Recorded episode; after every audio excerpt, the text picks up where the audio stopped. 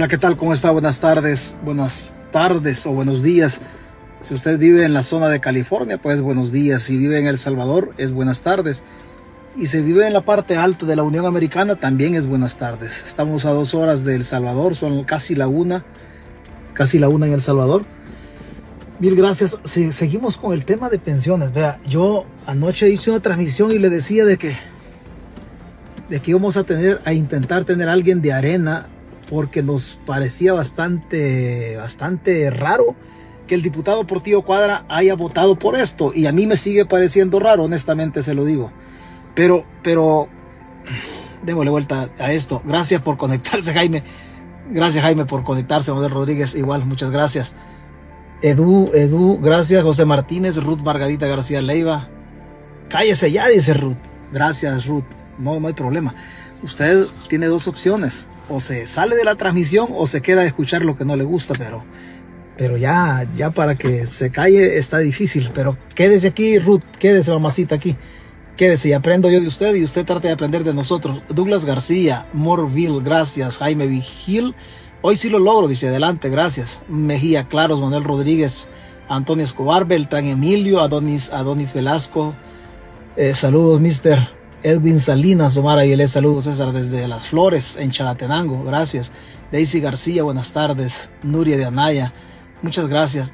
Yo sigo con este rollo de las, de las pensiones y, no es en sí, ya, ya no es en sí mismo lo de las pensiones, sino que aquí se dio un hecho político que, que, yo quiero ver qué fue lo que pasó. Por eso es que, es que seguimos en esto. Saludos, amigo. Gracias, Douglas García. Recuerdos de tristeza y soledad. Oh, la canción, sí, totalmente. Marco Antonio, Marco Antonio Solís. Feliciano Escobar, Edwin Salinas, buenas tardes, Medardo Arias, igual María Latino, gracias. Gracias a las personas que se conectan. La, la, notificación no llega, la verdad cuesta que llegue, pero, pero usted ya está aquí. Muchas gracias. Hugo Rodesno, buenos días. César, aquí, aquí dice. Bueno, anoche decíamos que estábamos pendientes, estábamos pendientes. Démosle vuelta a este lado. Ok, démosle vuelta. Nosotros acabamos, todavía no hemos llegado a la casa, pero ya, ya, ya, ya casi llegamos del trabajo. Raúl Cuadra, Raúl Cuadra. ¿Quién será Raúl Cuadra? No, no, no sabemos quién es, pero pero sí se le agradece que Lucero Horizonte. nosotros tenemos algo ayer. Ha sido una transmisión yo donde, donde me parecía muy sorprendente de que la única persona de Arena que haya votado haya sido el, diputado Portillo Cuadra. Me parecía muy, pero muy sorprendente eso. Le mandé un mensaje a, a Carlos García Saade, el presidente de Arena, el presidente del COENA, obviamente, y dijo que estaba ocupadito. Y le entiendo que haya estado ocupado. Portillo Cuadra, no sé, no, no sé dónde está. Sinceramente no sé dónde está Portillo Cuadra, porque fue el único que, el único que, el único que votó. Y no es que, y no es que haya votado el Portillo Cuadra en sí mismo, sino que puede ser cualquier otro diputado. El problema de aquí, el problema político de esto es que votó Portillo Cuadra. Ese es el problema en sí mismo. Y no es cualquier cosa. Y le voy a decir por qué no es cualquier cosa que haya que haya, que haya votado, que haya votado Portillo Cuadra en esto, no es cualquier cosa. Portillo Cuadra no es un diputado de la llanura. Para efecto de inventario, le voy a decir algo. En la Asamblea Legislativa, la autoridad máxima es el Pleno, o sea, todos los diputados, aunque la Asamblea está administrada por, por la Junta Directiva. Pero hay puestos políticos en la Asamblea que son de mayor trascendencia, o hay diputados, por decirlo así, hay diputados que son más importantes que otros diputados. O sea, no todos todos los diputados son, son iguales, pero hay otros que son más, más, más, más importantes. Y en el caso de Portillo Cuadra es complicado. Vea, nosotros hemos coordinado una plática con la diputada Rosy Romero. ¿Qué pasó? ¿Qué, ¿Qué, entiende ella? Hasta donde ella nos pueda contar. Porque quien nos puede contar todo esto oficialmente es el diputado Portillo Cuadra, pero no lo hallamos a Portillo Cuadra. El presidente del COENA le entendemos de que está ocupadito, nos dijo que algún otro día nos iba a atender en relación a, este tema, o quizá más tarde, pero pues más tarde yo tengo que estar dormido porque, porque este volado es así. Así que intentamos eh, platicar con la diputada Rosy Romero a ver qué, fue lo que pasó. Obviamente la diputada nos va a decir, nos va a decir algo, unas cosas nos va a decir ella y otras las vamos a, las vamos a interpretar en el entrelineado de la versión que ella tenga de lo que sucedió en la, en la votación por las pensiones, ¿verdad? Ese, ese es en sí mismo el tema que nos, que nos convoca. Y por eso seguimos nosotros, seguimos nosotros con las pensiones. Sobre la notificación de la página es complicado porque yo no sé por qué no llegan las notificaciones, pero, pero nosotros démosle con los que estemos, no importa, no importa, somos, somos pocos pero ruidosos, así es que démosle con lo que, con lo que tengamos. Nosotros habíamos, habíamos eh, pactado con la diputada Rosy Romero eh, al respecto y ya sabía, ella ya sabe que le vamos a hacer una llamada porque alguien de arena tiene que hablar, alguien tiene que hablar, aquí, aquí es evidente, o sea, eh, yo ando buscando quién de los herederos va a dar la cara y yo creo que la diputada gentilmente nos aceptó que, iba, que iba a dar su versión de esto. No tendría que ser ella la que diera la versión, sino que tendría que ser Portillo Cuadra. Yo no voy a descansar hasta no tener Portillo Cuadra aquí en la, en la página. Yo quiero escuchar la versión del doctor Portillo Cuadra. ¿Qué fue lo que pasó? ¿Qué fue lo que pasó? No es cualquier cosa lo que ha pasado. Alguien, aquí ha pasado algo, algo políticamente muy, pero muy grave. Algo muy, pero muy grave yo lo voy a decir en primera persona, pero después en el futuro quien tiene que venir a la página y yo voy a ver cómo demonios lo hacemos para que llegue, es por Tío Cuadra. Eso va a ser así y yo no voy a descansar hasta que no sea o es por Tío Cuadra o es el presidente del COENA. Pero en arena algo ha pasado. En arena huele feo algo. No sé qué huele feo, pero en el camino nos vamos a ir dando cuenta. Pero no vamos a descansar. No vamos a descansar. Vamos a llamarle a la diputada Rosy Romero porque ella sí estaba, ella sabía que que nosotros le íbamos a llamar, ya habíamos, ya habíamos coordinado, para que alguien diga algo, a ver qué le sacamos a la diputada, aunque, aunque, aunque no debería ser ella, debería ser otra persona, pero no se pudo.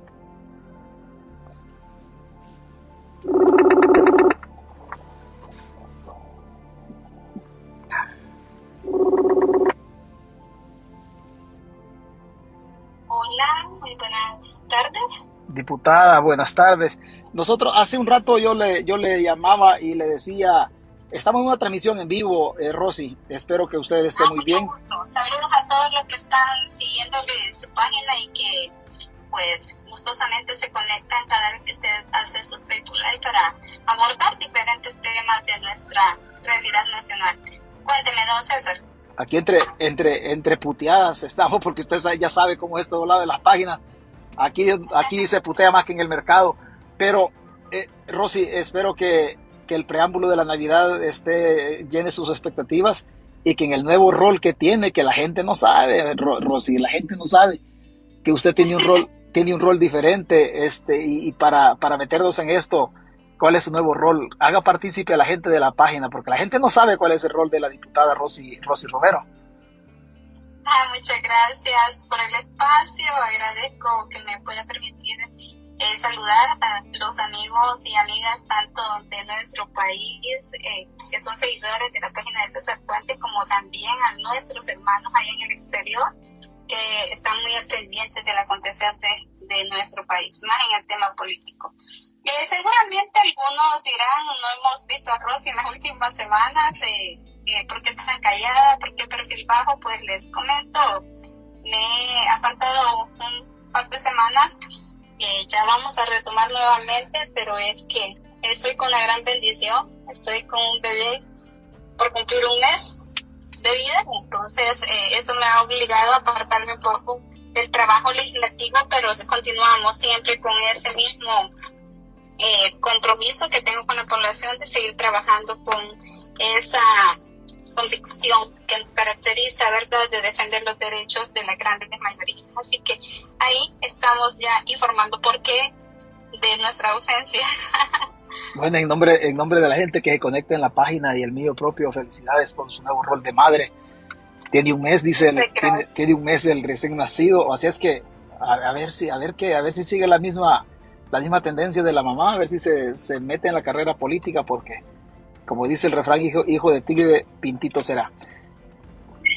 Muchas gracias. A ver qué pasa. nuestro compromiso, nuestra obligación como padres es formarlo por el buen camino, con sus principios y valores, ¿verdad? Y que sea una persona de bien y que, bueno, contribuya a nuestro país de la mejor manera. Él decidirá en qué forma lo va a hacer, ¿verdad? Excelente a ver si lo hacemos tricolor en el camino, dirá ella. Rosy, antes, este... Yo creo que la marcha ya se le puede.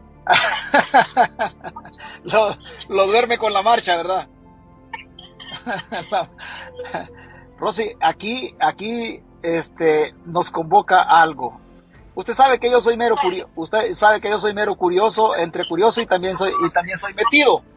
También soy metido. Porque hay, hay cosas, hay cosas que políticamente a mí no me cuadran. Hay cosas que no me cuadran. Ayer, Rosy, se aprobó la reforma de pensiones. Así sin profundizar ahorita, pero así a grosso modo, ¿qué, qué opinión le merece a usted la reforma de pensiones? Tema del cual hay mucho de qué hablar. Es un tema tan sensible para la población, es algo que la población ha estado esperando por mucho tiempo.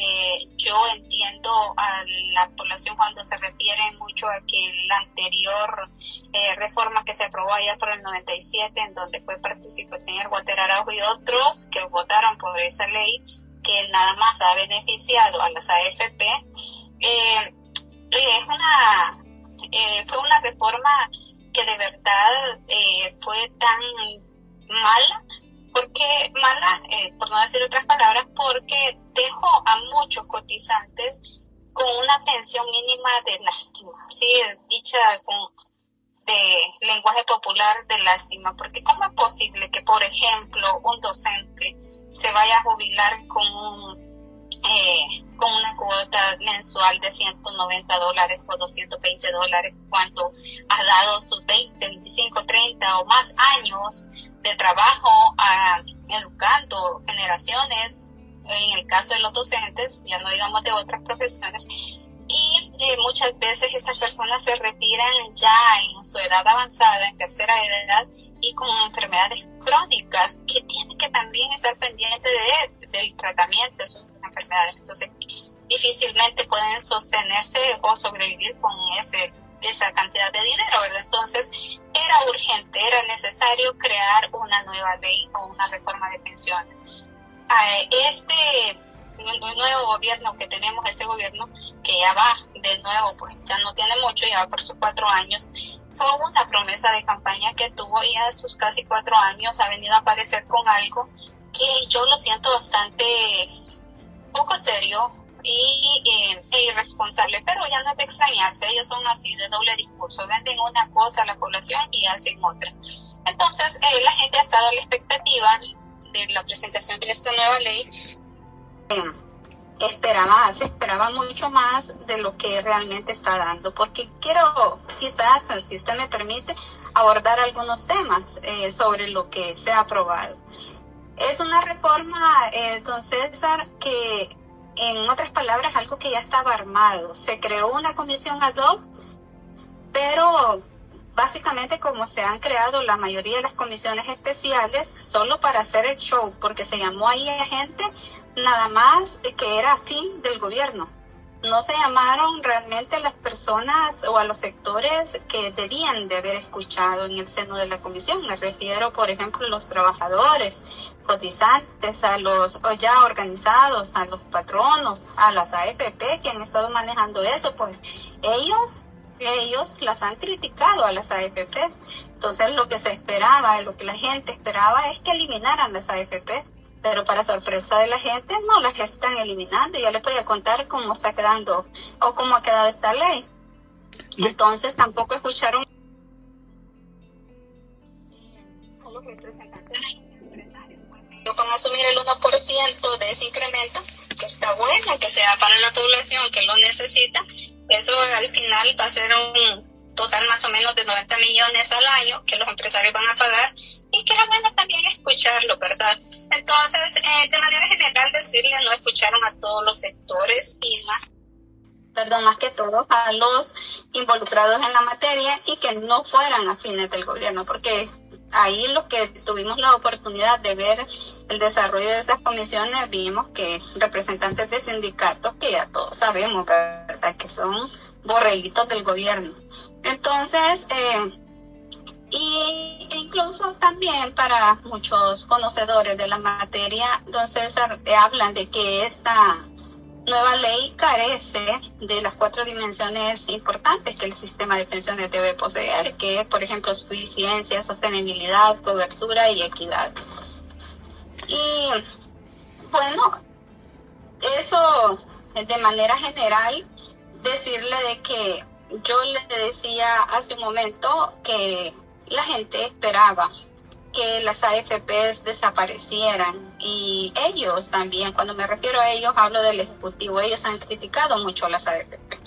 Pero para novedad de, de esta nueva ley, las AFP antes estaban recibiendo un 1.9% de lo que eh, nosotros pagábamos, estábamos cotizando. De eso, eh, hasta ahora eso estaban recibiendo.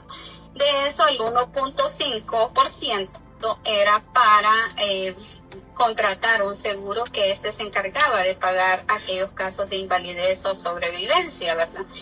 Cuando hablo de sobrevivencia, pues nos referimos a los familiares de las personas que han fallecido. Entonces, eh, en ese caso, eh, la AFP se quedaba trabajando con un 0.85%. Así era como el desglose que había hasta esta fecha. Ahora, con el nuevo manejo que se va a hacer y con la nueva distribución que están haciendo ellos, ahora ya no va a ser con el 0.85% para las AFP, sino que va a ser el 1%. Es decir, se le está aumentando para el manejo de la o para la administración de los fondos de los cotizantes a las AFP se le está aumentando un punto 15% a las AFP. Pero hablaban de que estaban robando las AFP y que eran aquí, que eran allá y que debían desaparecer. Y entonces, ¿por qué les están dando todavía un pequeño porcentaje más del que ya tenían ellos? Diputada, diputada, a pesar, a pesar de que usted es diputada de Arena, la voy a llevar a un tema que que la plática no va a ser jamás una lucha de clases, porque yo, yo no soy de izquierda, tampoco soy de derecha, pero esto me permite hacer la, siguiente pregunta. ¿Será que en el tema de las AFPs, en el tema de la reforma de pensiones y puntualmente en el tema de las AFPs, ¿será que los intereses, los intereses oligárquicos o económicos no entendieron de ideologías, sino que los que en algún momento gobernaron a la par de la derecha, a, a la par de la derecha, digamos, de los gobiernos de arena. Usted, usted es una nueva, una nueva tanda de areneros jóvenes que, que, que no están metidos en la, en la, en la mancha que hicieron del, de los colores de arena de antes. Pero ¿será que este tema juntó a las oligarquías y se defendieron puntualmente? ¿Será que los Bukele tienen intereses tan grandes acá? Yo sé que tienen intereses en las AFP, porque su papá fundó una AFP, por ahí hay una inversión de más de 3 millones de dólares de parte del difunto Armando Bukele. ¿Será que, será que se identificó el Ejecutivo con los oligarcas que tienen dineros metidos en los fondos de pensiones y que han hecho dinero, porque honestamente han hecho dinero con los fondos de la gente, con la, la, la, clase trabajadora. Casi no me gusta la palabra de clase, porque ve que en El Salvador estamos llenos de clase, pero al final no somos nada. Pero será que, el, será que el capital, que el capital juntó eh, políticamente eh, a los ricos con el gobierno? ¿O, o, qué, ¿O qué pasó en todo esto? Porque al final, al final siempre dijeron, las AFP tienen que desaparecer pero las AFP no las hicieron desaparecer porque es la vaca que da leche. ¿Qué pasó en esto? Exactamente, pues llama la atención y por eso pues decimos ahí cosas que no sé, hay mucha tela que cortar. No puedo dar opinión al respecto sobre algunos sectores porque no conozco, pero sí por lo que se ve y cómo ha quedado esa ley, lejos de que desaparezcan las AFP, las están favoreciendo. Entonces quiere decir que eh, las AFPs están protegidas por el Ejecutivo, ¿verdad? Porque de lo contrario, pues los hubieran eliminado, así como los han venido criticando, porque es el discurso que han dado, ¿verdad? Como ellos hablan, como la población les gusta oír. Entonces, como la población dice, las AFP son las ladronas, entonces ellos dicen, sí, son los ladrones, pero en las leyes que están aprobando están beneficiando las AFP usted dice algo a, por ahí que a lo mejor sea la vaca lechera, muy probable, muy probable, y se ha escuchado también y es ya del conocimiento público de que el señor Armando Bukele, el papá del presidente, era un socio con buen porcentaje de una de las AFPs que ahorita están en función, ¿verdad? Entonces, ¿quién es el heredero? habría que ver, ¿verdad? ¿Quién es el heredero de esa de esas acciones. Le voy a, le voy a, le voy a, perdón, le voy a, le voy a recordar algo. Yo entiendo de que usted, o sea, solamente, solamente para efecto de inventario. Yo entiendo que usted es, es una, una diputada joven y que apenas empieza su carrera política. Y yo honestamente le digo, Dios quiera, Dios quiera hacer una carrera exitosa.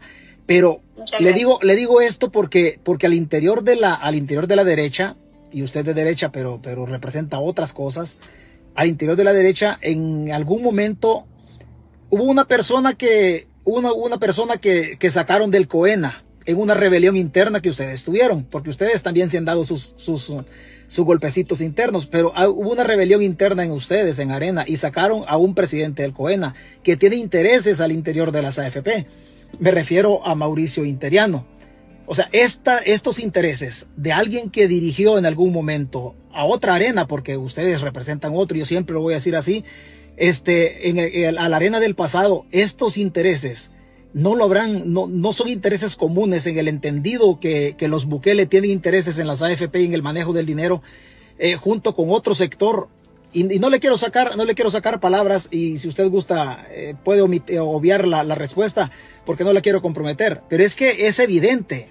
Usted no los conoce porque es joven en política. Pero, pero nosotros sí conocemos, conocemos nombres nombres de personas que en el pasado pertenecieron a Arena y que están cerca del gobierno. O sea, hoy esas personas los abandonaron a ustedes. Los abandonaron y están cerca del gobierno y este tema terminó juntándolos. O sea, los mismos, Bukele renegaba de los mismos de siempre. Hoy cogobierna a la par de los mismos de siempre. Y la gente relaciona a Arena con los mismos de siempre y los mismos de siempre con los intereses. Porque este tema de las pensiones este tema de las pensiones particularmente lo conozco, lo conozco algo.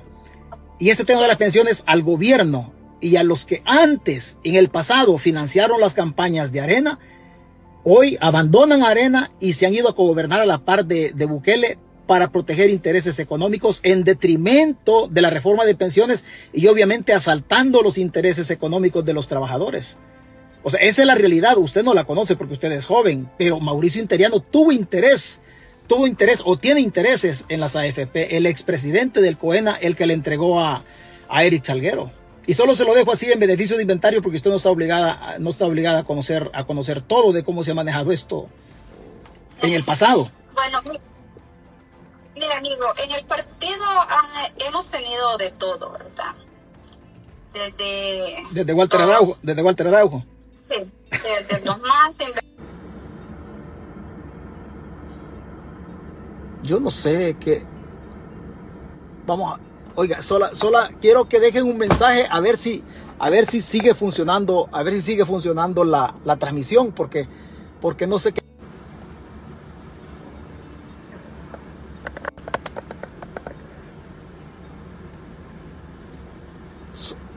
Solo, solo dejen solo dejen un comentario a ver si se está escuchando la, no, yo no veo a nadie. Si, si alguien me escucha, vamos a iniciar la transmisión. La vamos a iniciar. La vamos a iniciar. Voy a cortar, porque no sé si me están escuchando. Voy a cortar la transmisión y nos... Oh, ahorita sí se escucha. Ahorita sí se, sí se escucha, dice. Hoy sí se escucha. Bueno, sigamos en esto, pues. Bueno, sigamos, sigamos en esto. Sigamos, démosle vuelta a esto. Ay, perdón, perdón, pero le vamos a dar vuelta para acá, para que gire. Vamos a ver. Vamos a ver. Ah, ahorita sí se escucha. Bueno, démosle. dice, sí, sí se... No, no se escucha, dice. Ok, bueno, démosle. Pienso que, pienso que sí se escucha. Hagamos... Ok, ya se escucha, dice. No, no sé qué pasa, pero bueno. Ya estamos, ya estamos de regreso, Rosy. Ay, disculpe que Ay, disculpe que no sé, no sé qué, qué pasó con la transmisión, pero la, la, la trastornaron un poco. Ay, ay, disculpe, estábamos en el tema, el tema de los, de los intereses, de los intereses de algún sector, ¿verdad? De algún sector que obviamente ya no pertenecen al partido, pero tienen, tienen intereses en todo este, en toda esta, esta situación de las pensiones y que este tema juntaba, juntaba al capital, al capital en El Salvador. No es malo tener dinero. Yo no tengo esta plática como sinónimo de lucha de clases. No, simple y sencillamente la idea es aclarar panoramas porque de aquí nosotros nos encaminamos a aclarar un hecho político que se dio en la, en la Asamblea Legislativa. Pero por ahí estamos, este, Rosy, no sé si retomamos la idea. Perfecto, sí, qué lástima que se suspendió la, la transmisión a saber qué pasó, ¿verdad? Pero bueno, continuemos. Sí, le decía, en la fila del partido hemos tenido de todo, así como ha habido gente honesta, han habido ladrones, sinvergüenzas, empresarios muy honorables y, bueno, ha habido de todo, pero es mm, eh, importante decir que lo que nosotros hemos eh, prometido o el compromiso que nosotros hemos adquirido como nueva eh, arena, si lo queremos llamar así, es con la población, es responder a las expectativas de la población y decirle que yo ya voy con mi segundo periodo y desde el primer día dentro del partido he sido muy clara y muy específica en cuál ha sido mi, mi línea de trabajo y con este tema particular del tema de las pensiones yo he sido muy clara de que debemos de debíamos y debemos eh, haber hecho eh, propuestas aunque no hemos tenido la oportunidad de contar con la correlación necesaria para lograr aprobar las, las propuestas nuestras, pero que eran necesarias hacer propuestas al respecto para eh, poder dar eh, líneas de cuál es la, la verdadera opción para una reforma integral de las pensiones, porque es un tema tan sensible para la población y que la población, le decía hace un momento, es, tenía muchas expectativas, tiene muchas expectativas, ha estado a la espera de esta reforma, pero que eh, en realidad no ha salido como la gente lo esperaba.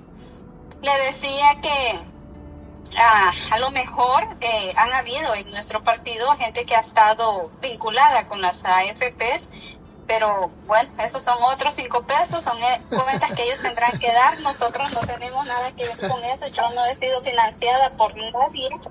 Eh, no tengo por ello tampoco candado en la boca ni tengo cadenas en las manos para poder expresar lo que yo considero correcto decir.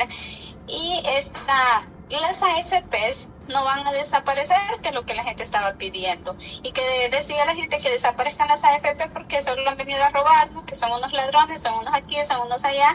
Y el Ejecutivo seguía esa misma canción porque le gusta siempre decir lo que a la mayoría de la población le encanta escuchar. Pero eh, con esta nueva ley que se está aprobando, con esta reforma, porque no es ni tan nueva ley, porque no se está modificando toda, sino que pequeñas reformas a algunos artículos que están haciendo.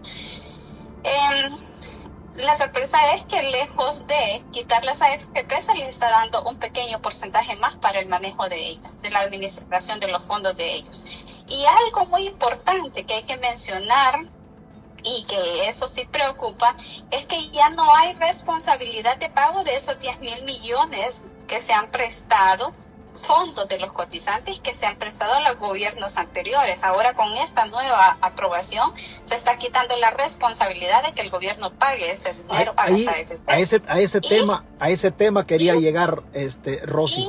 Y, y, además, sí, qué delicado. Y además, en la ley de creación del Instituto de, de los Pensionados, el ISP, eh, porque en esta nueva reforma se han aprobado tres leyes, ¿verdad? Entonces, todo el mundo habla solo del tema de las pensiones, pero el, la ley de creación del nuevo instituto de los pensionados habla que este emitirá, dice, eh, certificados de obligación provisional, que ya no van a ser los famosos SIP, que antes eran los certificados de inversión provisional, ahora son certificados de obligación provisional, ellos le han cambiado inversión por obligación, van a emitir certificados y dicen que las AFPs, dice la misma ley, estarán obligadas a comprar sin límites, sin límites esos certificados.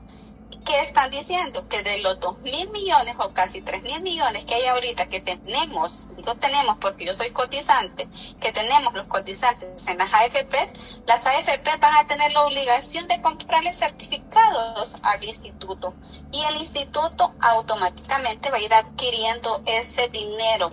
Va a llegar un momento en que los 2 mil, los 3 mil millones los va a tener el instituto de los pensionados, el ISP, y las AFP no van a tener ya esa plata. Y óigase bien, ¿quiénes conforman el instituto? por ley, así como ellos lo han formado. Va a haber un representante del Ejecutivo, va a haber un representante de la Superintendencia de Pensiones, uno de Hacienda, uno de Trabajo. Díganme ahí, ¿quién hace mayoría? Si es, democracia, si es democracia ellos hacen mayoría. Tres representantes de los trabajadores y uno por parte de, la, de los empresarios. Entonces, en ¿quién va a estar ese dinero? Del Ejecutivo. En otras palabras, toda la plata está pasando para el Ejecutivo. Rosy, Rosy, la ley, la reforma habla de que no se va a observar el riesgo al momento de que el gobierno eh, emita los, los certificados de obligación. No se va a observar el riesgo. Esto y también en la ley no queda clara la obligación que tiene el Estado de pagar la deuda de los cerca de 9 mil, 10 mil millones de dólares que tiene con los trabajadores. No queda claro eso. Exacto. Esa deuda... No hay obligación. Ok, no hay obligación. Esa deuda a mí particularmente me preocupa por un, algunas cosas que se matizan ahí. Si el gobierno, si el gobierno agarra esa y no está claro el pago de esa deuda, implica decir de que la deuda que tiene el país al asumirla en esta reforma el gobierno quiere decir que la deuda baja en relación a la deuda que tenemos nosotros de manera soberana. O sea, si, si son ocho, si son ocho mil, digamos, son 10 mil millones de dólares y el gobierno en la deuda total del Estado, eh, dice el gobierno, bueno, debemos 10 mil millones menos. Quiere decir de que, un ejemplo, si ahorita debemos 23 mil millones de dólares en deuda, 23 mil menos, menos 10 mil son 13 mil. Y los préstamos, y los préstamos se hacen en relación al PIB. Quiere decir que el gobierno lo que se está haciendo es dejándose un espacio amplio para salir a colocar más deuda al extranjero. Eso sí lo vemos en la, en la administración del deber ser, ¿verdad? Pero que lo van a ocupar para eso, no sabemos. No sabemos cuál va a ser el destino de ese dinero. Porque, por ejemplo, el manejo del instituto, cómo se va a manejar ese dinero y todos los, eh, los como decimos, los candados que debe tener la ley que le garantice a la población o al ciudadano, al cotizante, que su dinero va a estar bien administrado, no lo establece la ley. Eso queda súper ambiguo. Entonces, no dice cuál va a ser el manejo, ni a qué criterio, ni nada de nada. Entonces, y si la experiencia nos dice que el manejo en tema financiero en el Ejecutivo no ha sido transparente, no ha habido rendición de cuentas, sino al contrario, han evadido dar rendición de cuentas y ahora tienen hasta reserva eh, de información en la mayoría de las instituciones, entonces, ¿qué garantía tenemos ahora de lo que van a administrar? que es nuestra plata de los cotizantes y que ahora la van a administrar ellos a través del Instituto de los Pensiones, a través del ISP. Entonces, ¿por qué digo que ello? Vuelvo a repetirle, porque el instituto va a estar conformado por representantes del Ejecutivo, del Banco Central de Reservas, de la Superintendencia del Sistema de Pensiones, del Ministerio de Hacienda y del Ministerio de Trabajo, y tres representantes de los trabajadores y un representante de los empresarios. Solo con los que he mencionado ya podemos saber que hay mayoría de entrada, ¿verdad?, para la administración. Entonces, ahí sin ponerse a trabajar la, la, mente de que quiénes van a ser los tres representantes de los trabajadores, ya nos imaginamos que van a ser de los sindicatos afines a ellos, ¿verdad? Entonces eso preocupa, porque ese dinero va a estar en manos que no sabemos realmente qué uso le van a dar. Y eh, el riesgo va a ser en un momento determinado qué va a pasar con esa plata de los cotizantes ellos dicen, nosotros les vamos a pagar, pues sí, pero no hay garantía de que ellos vayan a pagar. La ley no da ninguna garantía de que el Estado va a responder por esas, eh, por esas pensiones. Rosy, Rosy, ya, ya hablamos del, del, hecho técnico jurídico al interior de la Asamblea, hablamos de la ley, que es ambigua, que, que, que la ley deja muchos portillos o muchos, muchos, muchos callejones abiertos para que el gobierno meta las manos. y es pero también, digo, hay otro aspecto que me gustaría mencionarle. Se ha hablado mucho de las pensiones PIB, estamos hablando de las pensiones de IPET, ¿verdad? Esas pensiones jugosas que tenían. Pues ahora con esta nueva ley, nosotros los cotizantes normales vamos a seguir, vamos a seguir, eh, ¿qué? Sosteniendo el pago de estas eh, esas pensiones, como lo hemos venido haciendo a través del Fondo de Garantía Solidaria, lo vamos a seguir haciendo, pero ahora no solo van a recibir su pensión BIP, sino que van a recibir el 30% más que le está aumentando la ley. O sea, no se van a quedar con eso esos tres mil, cuatro mil, hay gente que recibe hasta cinco mil dólares en pensión, ahora van a recibir el 30% más porque así lo está dejando la ley, es 30% para todos, parejo, incluyendo los de la vida. Pero financieramente será sostenible o se va a sostener en el tiempo eso? No, eso, por eso, por eso le decía al inicio que carece, esta nueva ley carece de cuatro elementos importantes que la ley debe de mantener, que es suficiencia, sostenibilidad, cobertura y equidad. Entonces, que haya sostenibilidad en el tiempo, no lo sé, desconozco. Eh, me atrevería a decirle que, no, ¿verdad? Pero eh, no sé cómo ellos lo van a manejar realmente. Rosy, yo le, yo le agradezco, yo le agradezco que haya tomado la llamada, pero ya hablamos de lo, de lo, de lo técnico, ya hablamos de lo jurídico, de cómo se aprobó la ley, de los caminos o portillos que tiene la ley para ser perdón, el fondo de pensiones a través de la ley para ser asaltado. Hemos hablado de todo esto. Yo escuchaba una postura del diputado Portillo Cuadra, y aquí vamos a hablar de lo político. Y como resulta, yo le agradezco a usted que, que usted me atienda la llamada, honestamente se lo digo ¿verdad? Pero como aquí estamos, yo no estoy hablando con Rosy Romero como persona, como persona eh, natural, sino que estoy hablando con Rosy Romero como diputada, como política. Entonces, la plática en este sentido se va a hacer política, porque no, no, no es nada, no es nada personal.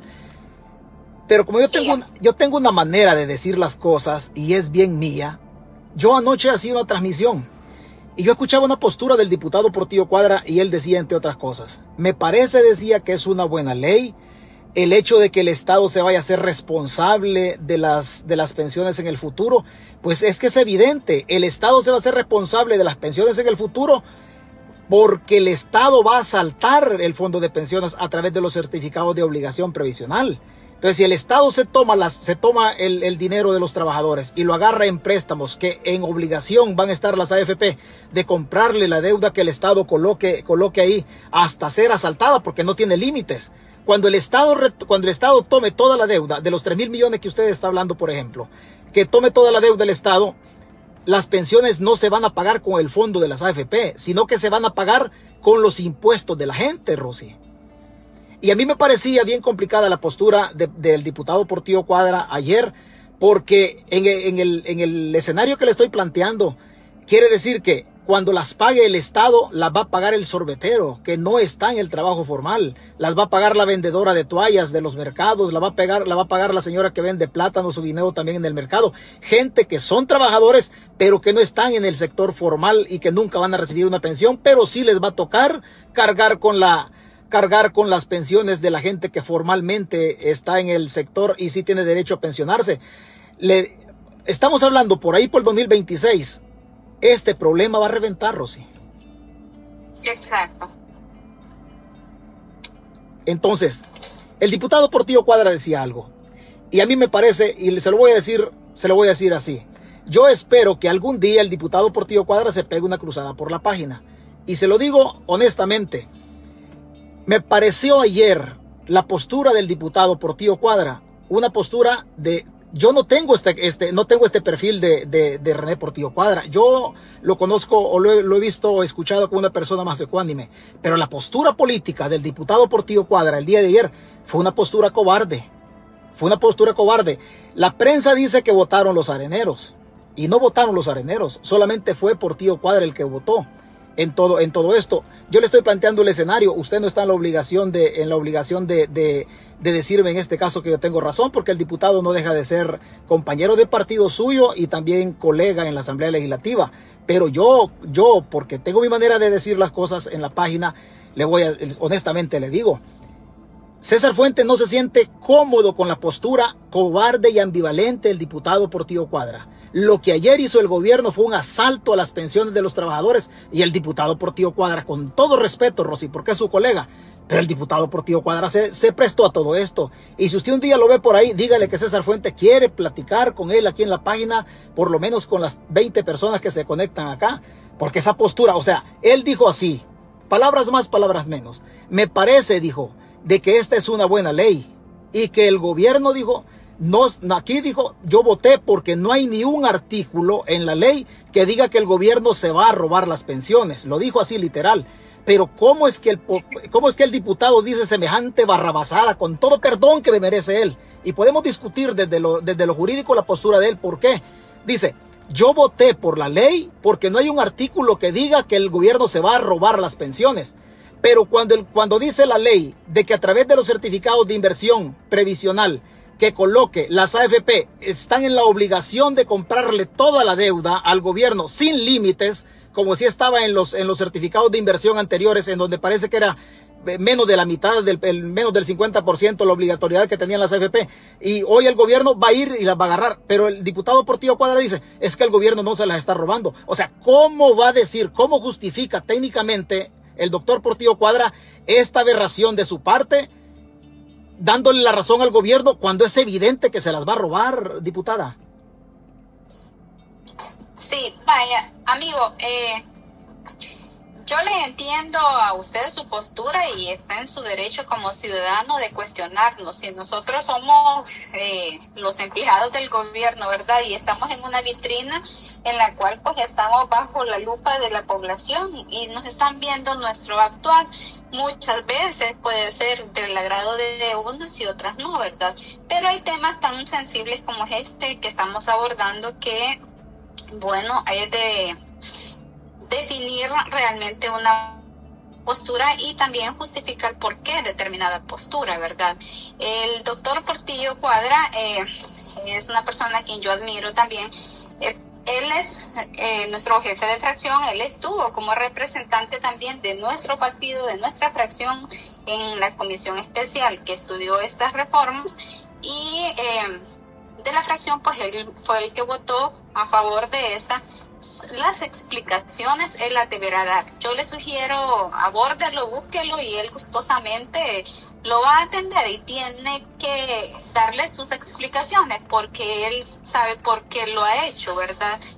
Eh, yo nomás decirle que lo que yo he leído y a mi entender sobre la redacción de estas reformas, a mí me dejan muchas dudas. A mí no me deja satisfecha esa reforma. Al contrario, a mí me eh, llama la atención porque dejan tan tantos cabos eh, abiertos, como decimos, tantos candados abiertos en esta en esta reforma de ley, porque yo de entrada no hubiera votado quizás, no estoy de acuerdo, yo no estuve en esa, en esa sesión por las razones que ya expliqué, pero yo hubiera eh, dado mi punto de vista de por qué no estoy de acuerdo, porque primero por los puntos que hemos abordado. Nuestro dinero, el dinero de los cotizantes va a estar en manos del Ejecutivo y será él el que va a decidir sobre ellos.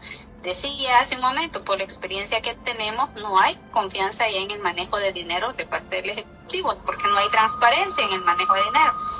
Yo no quiero pensar que los fondos de pensiones van a ocupar para la campaña del 2024, ¿verdad? Yo no quiero pensar eso, para que la van a ocupar para la publicidad del Ejecutivo, porque en eso es lo que más se preocupa, ¿verdad?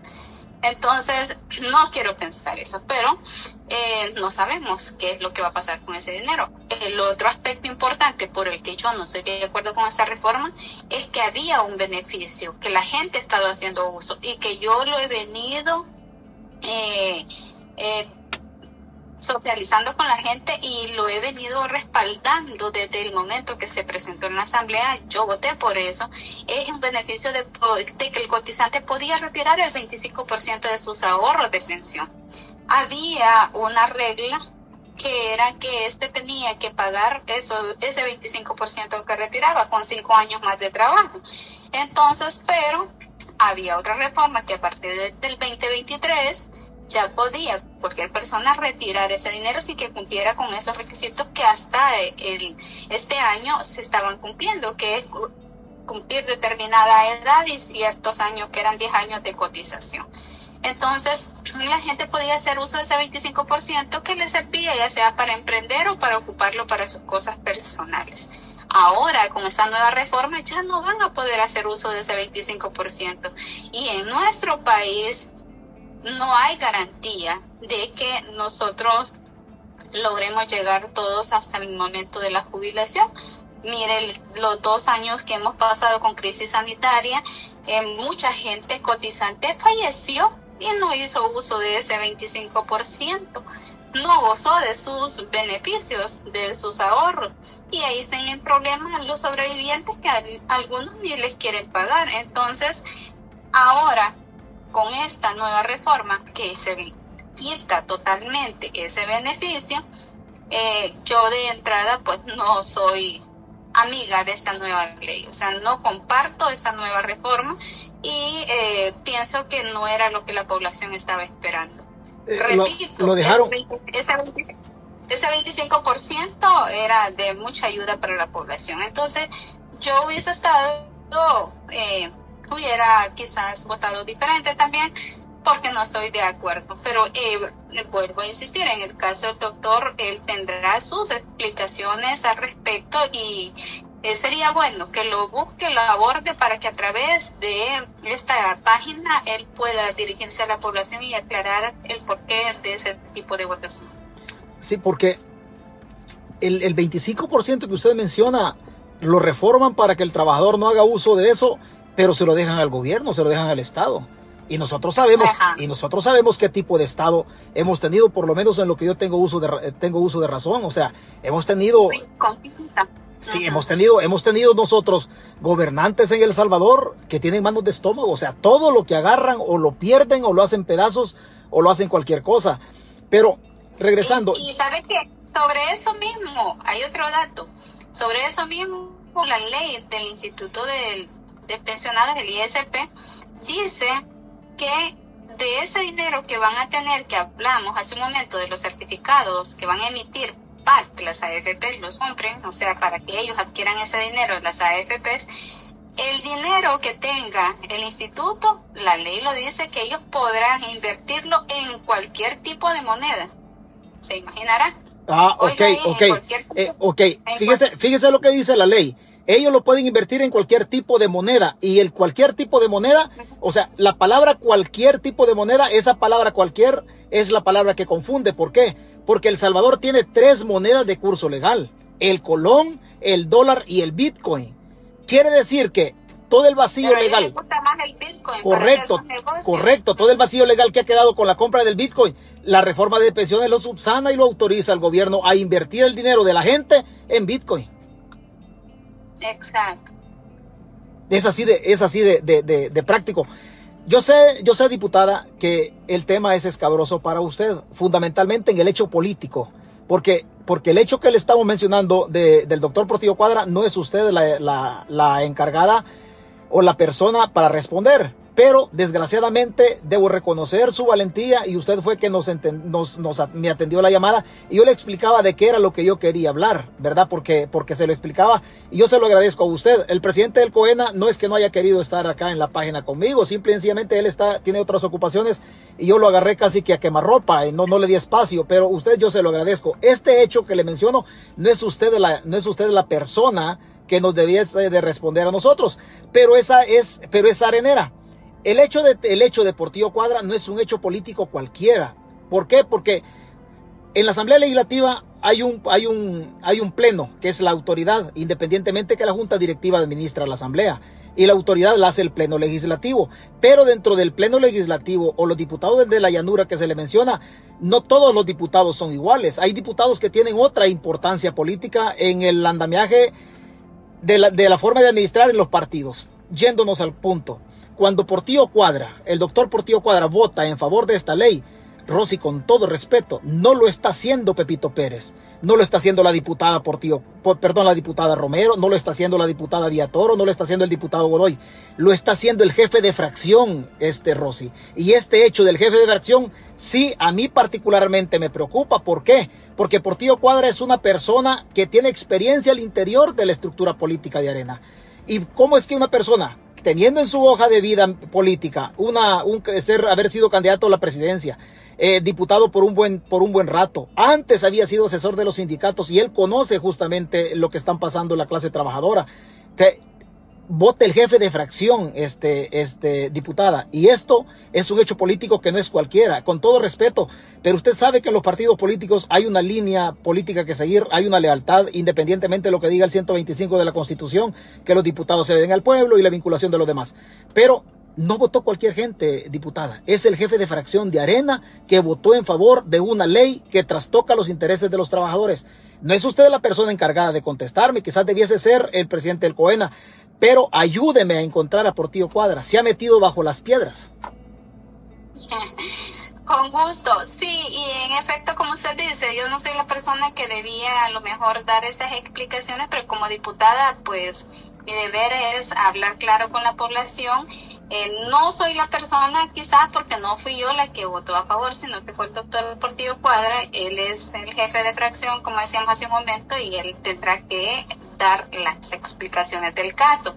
Pero con gusto yo voy a trasladarle su mensaje y eh, él gustosamente, nomás él pues tenga un espacio, lo va a atender, no me queda la menor duda. De igual manera, el presidente del partido, ellos andan ahorita bastante ocupados con una serie de reuniones, entonces eh, yo con gusto les voy a trasladar mi mensaje y eh, en su momento pues ellos van a, darle ese espacio para poder hablar con la población y explicar las razones del por qué, ¿verdad? En el caso del doctor Portillo, del por qué votó de esa manera, eh, repito, él tendrá explicaciones de sobra del por qué lo hizo eh, y en el caso del presidente del partido, pues también dará su opinión para sentar la postura como partido, la opinión institucional, ¿verdad?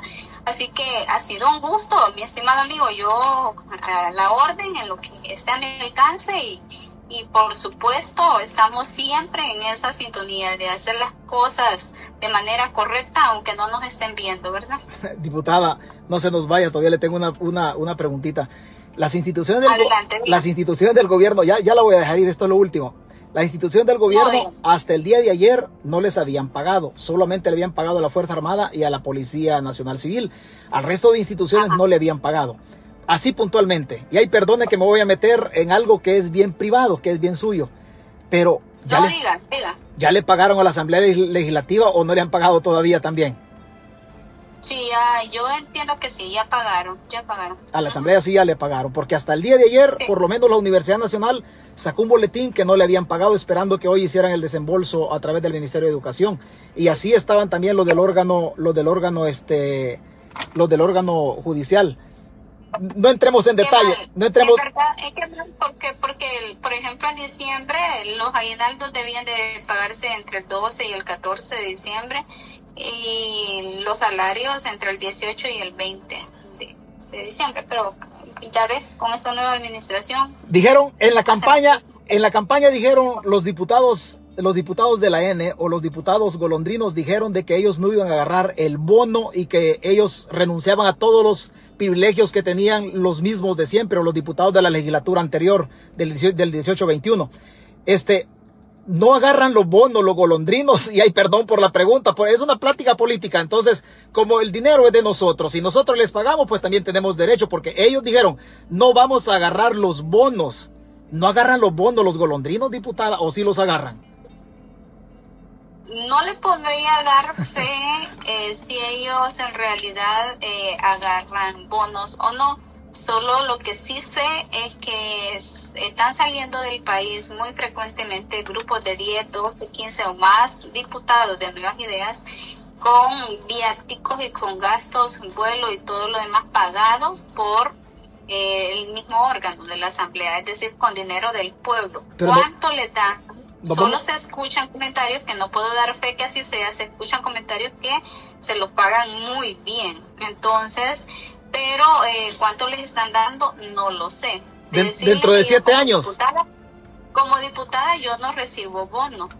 No, eh, no nos dan bono a nosotros y tampoco como algunos dicen que tenemos seguro médico, que tenemos carro dado por la asamblea, tampoco es cierto. No tengo tampoco teléfono que me haya dado la asamblea y el carro es la misma guarolita de siempre quejando y no recibo ningún tipo de bono de la asamblea. ¿Usted no recibe bono, no recibe los otros privilegios que se tenían este, antes en, la, en la asamblea, pero en el caso de los diputados de, de, de la bancada CIAN no se puede, no se va a saber dentro de siete años porque hay reserva, entonces ¿Cómo se maneja? Es, hay reserva de la información. Y yo eso lo critico porque, mire, cuando las cosas se están haciendo bien, no hay por qué estarse escondiendo, estar reservando información. Si usted está actuando de manera transparente, no tiene por qué estar con el miedo de que se sepan algunas cosas o queriendo ocultarlas. Entonces, solo se oculta cuando realmente se teme que se sepa algo que vaya en contra de lo que se está diciendo, ¿verdad? Pero eh, usted lo ha dicho, vamos a darnos cuenta dentro de siete años o antes. Diputada. Si el pueblo despierta, si el pueblo despierta en el 2024 para modificar todas esas reformas chuecas que han hecho ellos. Diputada, el 2023, el año, el, el año 2023 es un año preelectoral. Exacto, sí. Y hoy, hoy, hoy, estamos a fecha, a fecha 21, o sea que dentro de 10 días ya estamos en el 2023. Y como es año preelectoral, sin tirarse al agua, Rosy, ¿va a buscar la reelección? Pues estoy trabajando siempre en el territorio y, lo he conversado con muchos líderes. Eh, ellos me piden de que nos mantengamos. Hasta el momento no le puedo decir si sí o no, pero seguimos trabajando siempre y si Dios nos permite, pues vamos a continuar. Me quedo, me quedo con el sí sí porque el no fue una vez. Así es que con el sí sí me quedo. ahí, me quedo. Este, no, en lo que podamos en el futuro, Rosy, gracias. Eh, ahí estamos para echarle la mano eh, como opositores. Eh, me gusta siempre, siempre la forma que usted aborda los temas, como también hay otros diputados de Arena que son jóvenes y que, y que también tienen las ganas de levantar la cara por el partido y eso y eso es bueno. La página siempre va a estar al, al, servicio de ustedes, de los buenos areneros. De los buenos areneros. Los areneros que están manchados con corrupción, aquí que ni se asomen, porque yo aquí, yo para el corrupto solo garrote tengo. Y yo sé que ustedes hacen una grandísima lucha en arena por deshacerse de algunas personas que son tóxicas políticamente hablando. Pero yo estoy consciente de que las, los templos políticos cuesta limpiarlos, se lleva mucho tiempo, lo mismo le está pasando al FMLN, lo mismo le pasa a ustedes, lo mismo le pasa quizá a otros partidos políticos, pero sí reconozco el esfuerzo y hay, cosas que la gente no sabe de la lucha de ustedes, los jóvenes diputados de Arena, desde la legislatura anterior, cuando pararon la, elección de la reelección de Luis Martínez, cuando detuvieron algunos préstamos en plena pandemia. Ustedes, los jóvenes, han hecho rebeliones al interior de Arena. Hoy hay pocos, pero hay cosas que la gente no conoce de cuando ustedes se rebelaron en plena pandemia. E, ese tema lo tocamos en otra, en otra ocasión, como cuando le dieron en la nuca a la reelección de Luis Martínez. No obstante, algunos personeros de Arena, y así lo dejamos en la plática, ahí se la dejo rebotando en el área este, algunos personeros, algunos personeros de la vieja arena sí estaban de acuerdo y ustedes, los nuevos diputados, pararon la reelección de Luis Martínez y yo los debo felicitar. Ya tardecito, pero la gente se debe dar cuenta de cuál es el esfuerzo que ustedes como jóvenes han hecho al interior, al interior del partido, ¿verdad? Y yo la debo felicitar a usted. Algunos ya no están en la fracción por obvias razones electorales, pero ustedes han hecho un grandísimo trabajo. Agradecerle, yo sé que la gente también está conforme con con la explicación que usted ha dado y reiterarle de que nos ayude a encontrar a Portillo Cuadra. con gusto, con gusto, mi estimado. Excelente, Rosy. Cuídese, cuídese. Gracias, gracias por recibir la llamada y siga ahí con el rol de el rol de madre, que sea tricolor. Duérmalo con la marcha.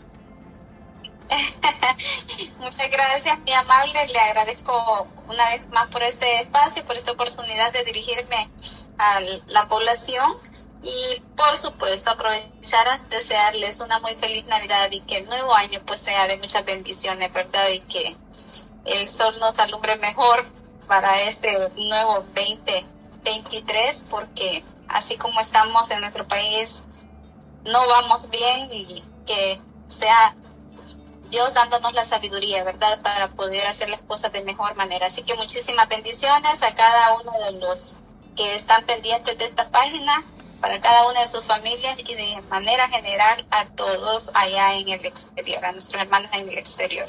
Un fuerte abrazo y que Dios me los bendiga y estamos siempre en la orden. Gracias Rosy, buenas tardes. Buenas. Bueno, nosotros nos comprometimos de alguna manera a tener a alguien alguien de arena. No pudimos contactar, o sí contactamos al presidente del partido, sí lo contactamos, pero, pero está ocupado, entonces no, como lo agarramos nosotros a quemarropa, entonces no tenía tiempo de atendernos, pero sí se nos dio la explicación por qué no podía y yo debo agradecerle también a, Carlos García Saade, presidente del, COENA, porque, porque nos contestó el mensaje por lo menos. El doctor Portillo Cuadra no le hemos podido encontrar sinceramente, pero esperamos en el camino y esperamos que nos dé chance de, de platicar no somos los más versados en preguntar cosas. No somos los más versados. Quizás no tengamos ni siquiera la idea pedagógica o el perfil para entrevistar a nadie. Pero a mi manera, a mi manera de ser, trato, la, trato de, de preguntar lo que yo considero que es prudente preguntar. Quizás de repente soy muy sangrón para preguntar, quizás soy muy sangrón, pero es lo que yo quiero saber. O sea, ¿cuál es el hecho político que llevó al doctor Portillo Cuadra a votar por la reforma de pensiones? aún sabiendo de que la reforma laceraba, que robaba. La reforma literalmente es un robo literal. Y cuando Portillo Cuadra vota, no vota, no vota cualquier diputado, vota el jefe de fracción. El jefe de fracción de Arena votó en favor de la reforma de pensiones. Ningún otro diputado había votado en favor de la reforma, solamente el diputado Portillo Cuadra. Y es el jefe de fracción.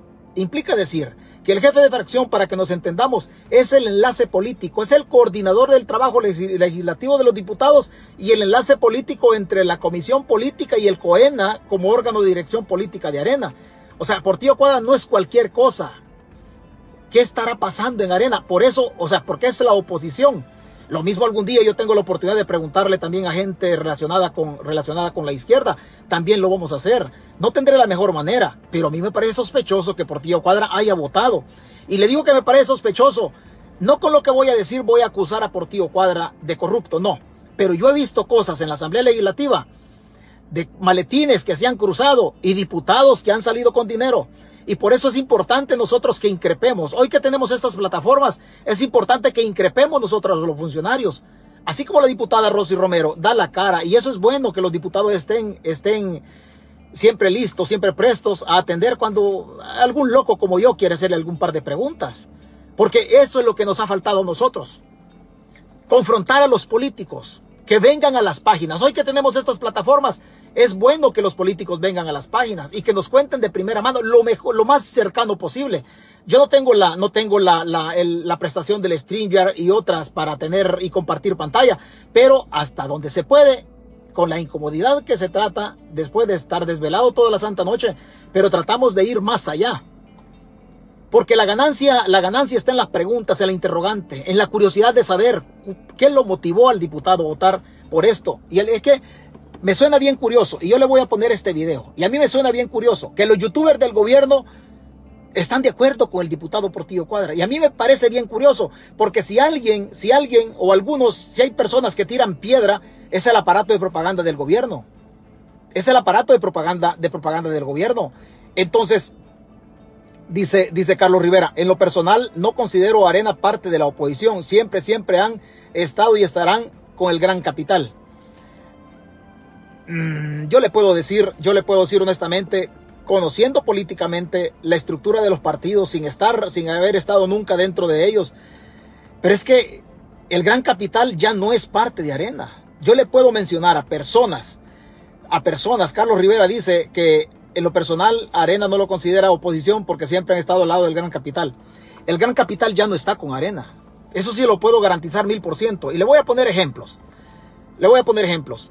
Por ejemplo, don Roberto, don Roberto eh, Crit de Avianca, antes era TACA. Don Roberto Crit financiaba campañas y ayudaba a financiar campañas en favor de las de, de Arena en el pasado en aquel tiempo. Campañas de Calderón Sol, campañas de Francisco Flores, campañas de Tony Saca. Ahí mismo financiaban también el grupo Callejas, cuando don Francisco, el papá de Carlos Callejas, era una persona, era una persona obviamente mucho más joven. Todos esos ricachones, Arena lo han dejado doblado. Las deudas de Arena me imagino yo que andan ahí por los 12, 12 millones, 15 millones de dólares. Pero todos los ricachones de Arena lo abandonaron y ahí lo han dejado. Yo creo que al final a los ricos en El Salvador les conviene que Arena, que Arena desaparezca, a los ricos, porque el partido lo utilizaron para hacer dinero. Hoy los ricos abandonaron a Arena. Por eso yo, yo digo, una nueva arena, una arena diferente, porque, porque estos diputados, estos diputados eh, no tienen ni dinero para financiar las campañas. Arena ya no es la arena de antes. Lo mismo está en la izquierda. Obviamente la izquierda también tiene sus, mismos ricos, tiene sus, sus propios oligarcas. Pero yéndonos al punto que nos convocaba, que estábamos acá y, nos vinimos con, que créame que yo lo hice con mucho gusto y yo quería saber qué era lo que se pensaba en todo esto, por qué, por qué se dieron las cosas, porque me preocupaba, me preocupaba, por aquí tengo, por aquí hay un, hay un video que me lo compartió, me lo compartió alguien, permítame un segundo, voy a ver si, voy a ver si lo encuentro. Aquí está este video. Esta postura del youtuber del gobierno estar de acuerdo, el youtuber del gobierno está de acuerdo con el doctor Portillo Cuadra. Y para que un youtuber del gobierno esté de acuerdo con un diputado de la oposición, me parece, me parece que algo no camina bien. Algo, algo huele mal. Algo huele mal. Y como decían, como decían en la antigua, la mujer del César no tiene que parecer, no tiene que ser solo la mujer, también tiene que parecer. Y algo, algo no cuadra, algo no cuadra. Hablando del doctor Portillo Cuadra, esto no, no lo veo bien yo, honestamente le digo. Esto que le voy a mostrar no lo veo bien y por eso me llama poderosamente la atención. El relato del doctor, yo no estoy acusando a nadie y primero Dios lo tengamos acá. Primero Dios lo tengamos acá el doctor Portillo Cuadra. Y vamos a discutir este tema. Lo vamos a discutir porque, porque gracias a Dios entendemos de lo, que, de lo que se discute ahí adentro de la Asamblea Legislativa. Medio lo entendemos por alguna experiencia que hayamos tenido. Pero permítame un segundo. Esto no me parece normal. comentarios a nivel personal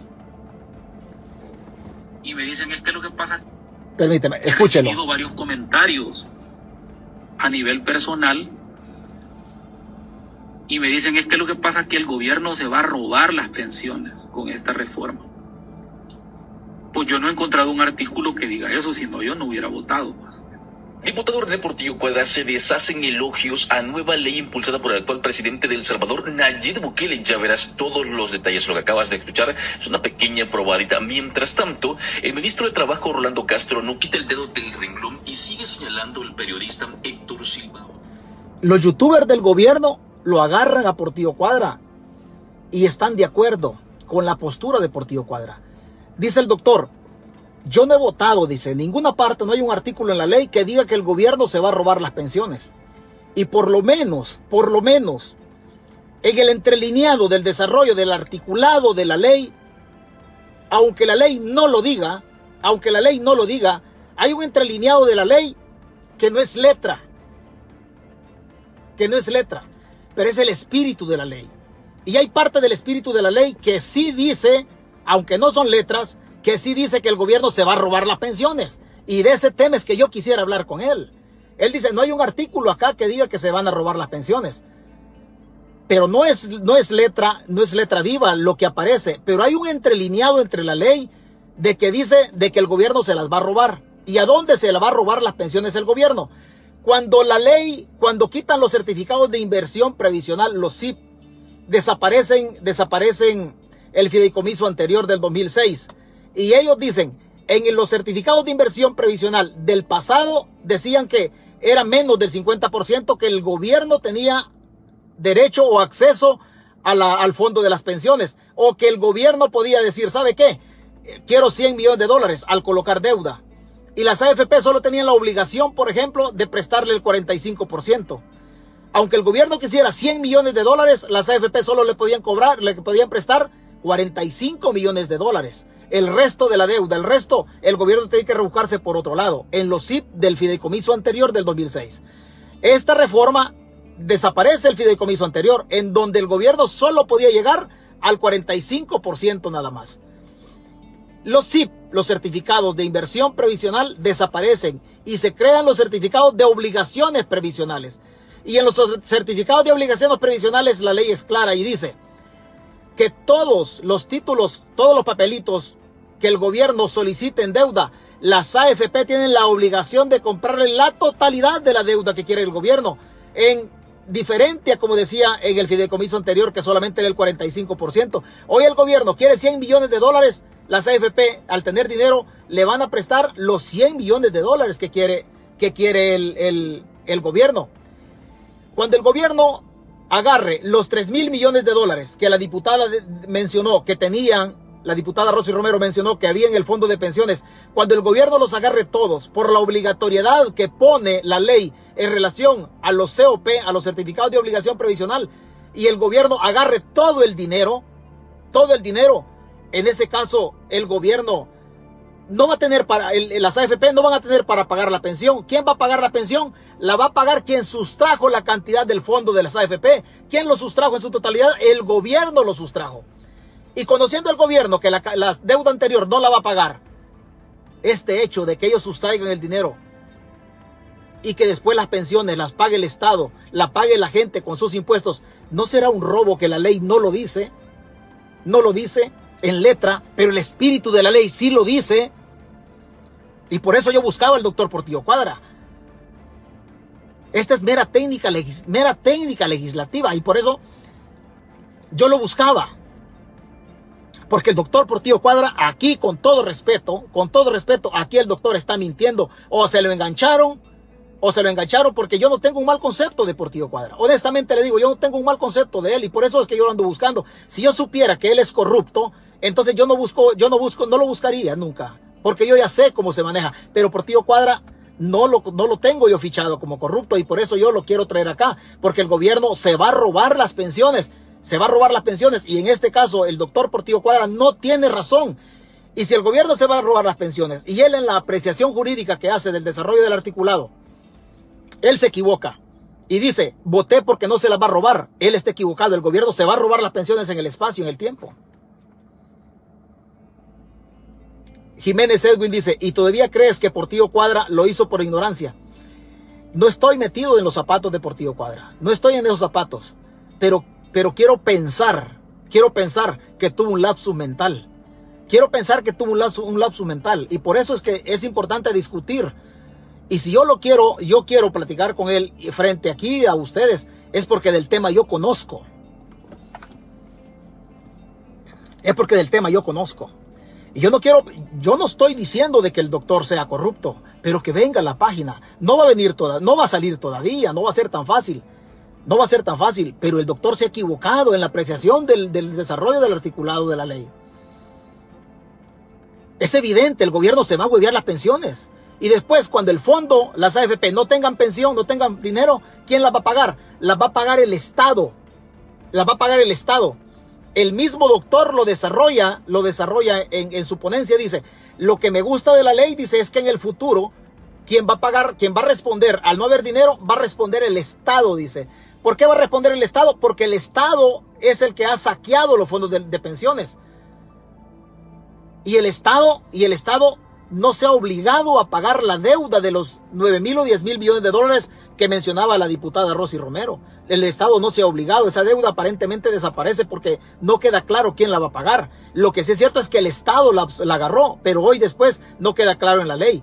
Y en ese sentido, si, la, si el fondo actual se lo puede gobierno el gobierno a través de los, de los certificados de obligación provisional y la deuda del pasado, del fideicomiso del 2006, no está claro quién lo va a pagar, o no está claro si el gobierno lo va a pagar.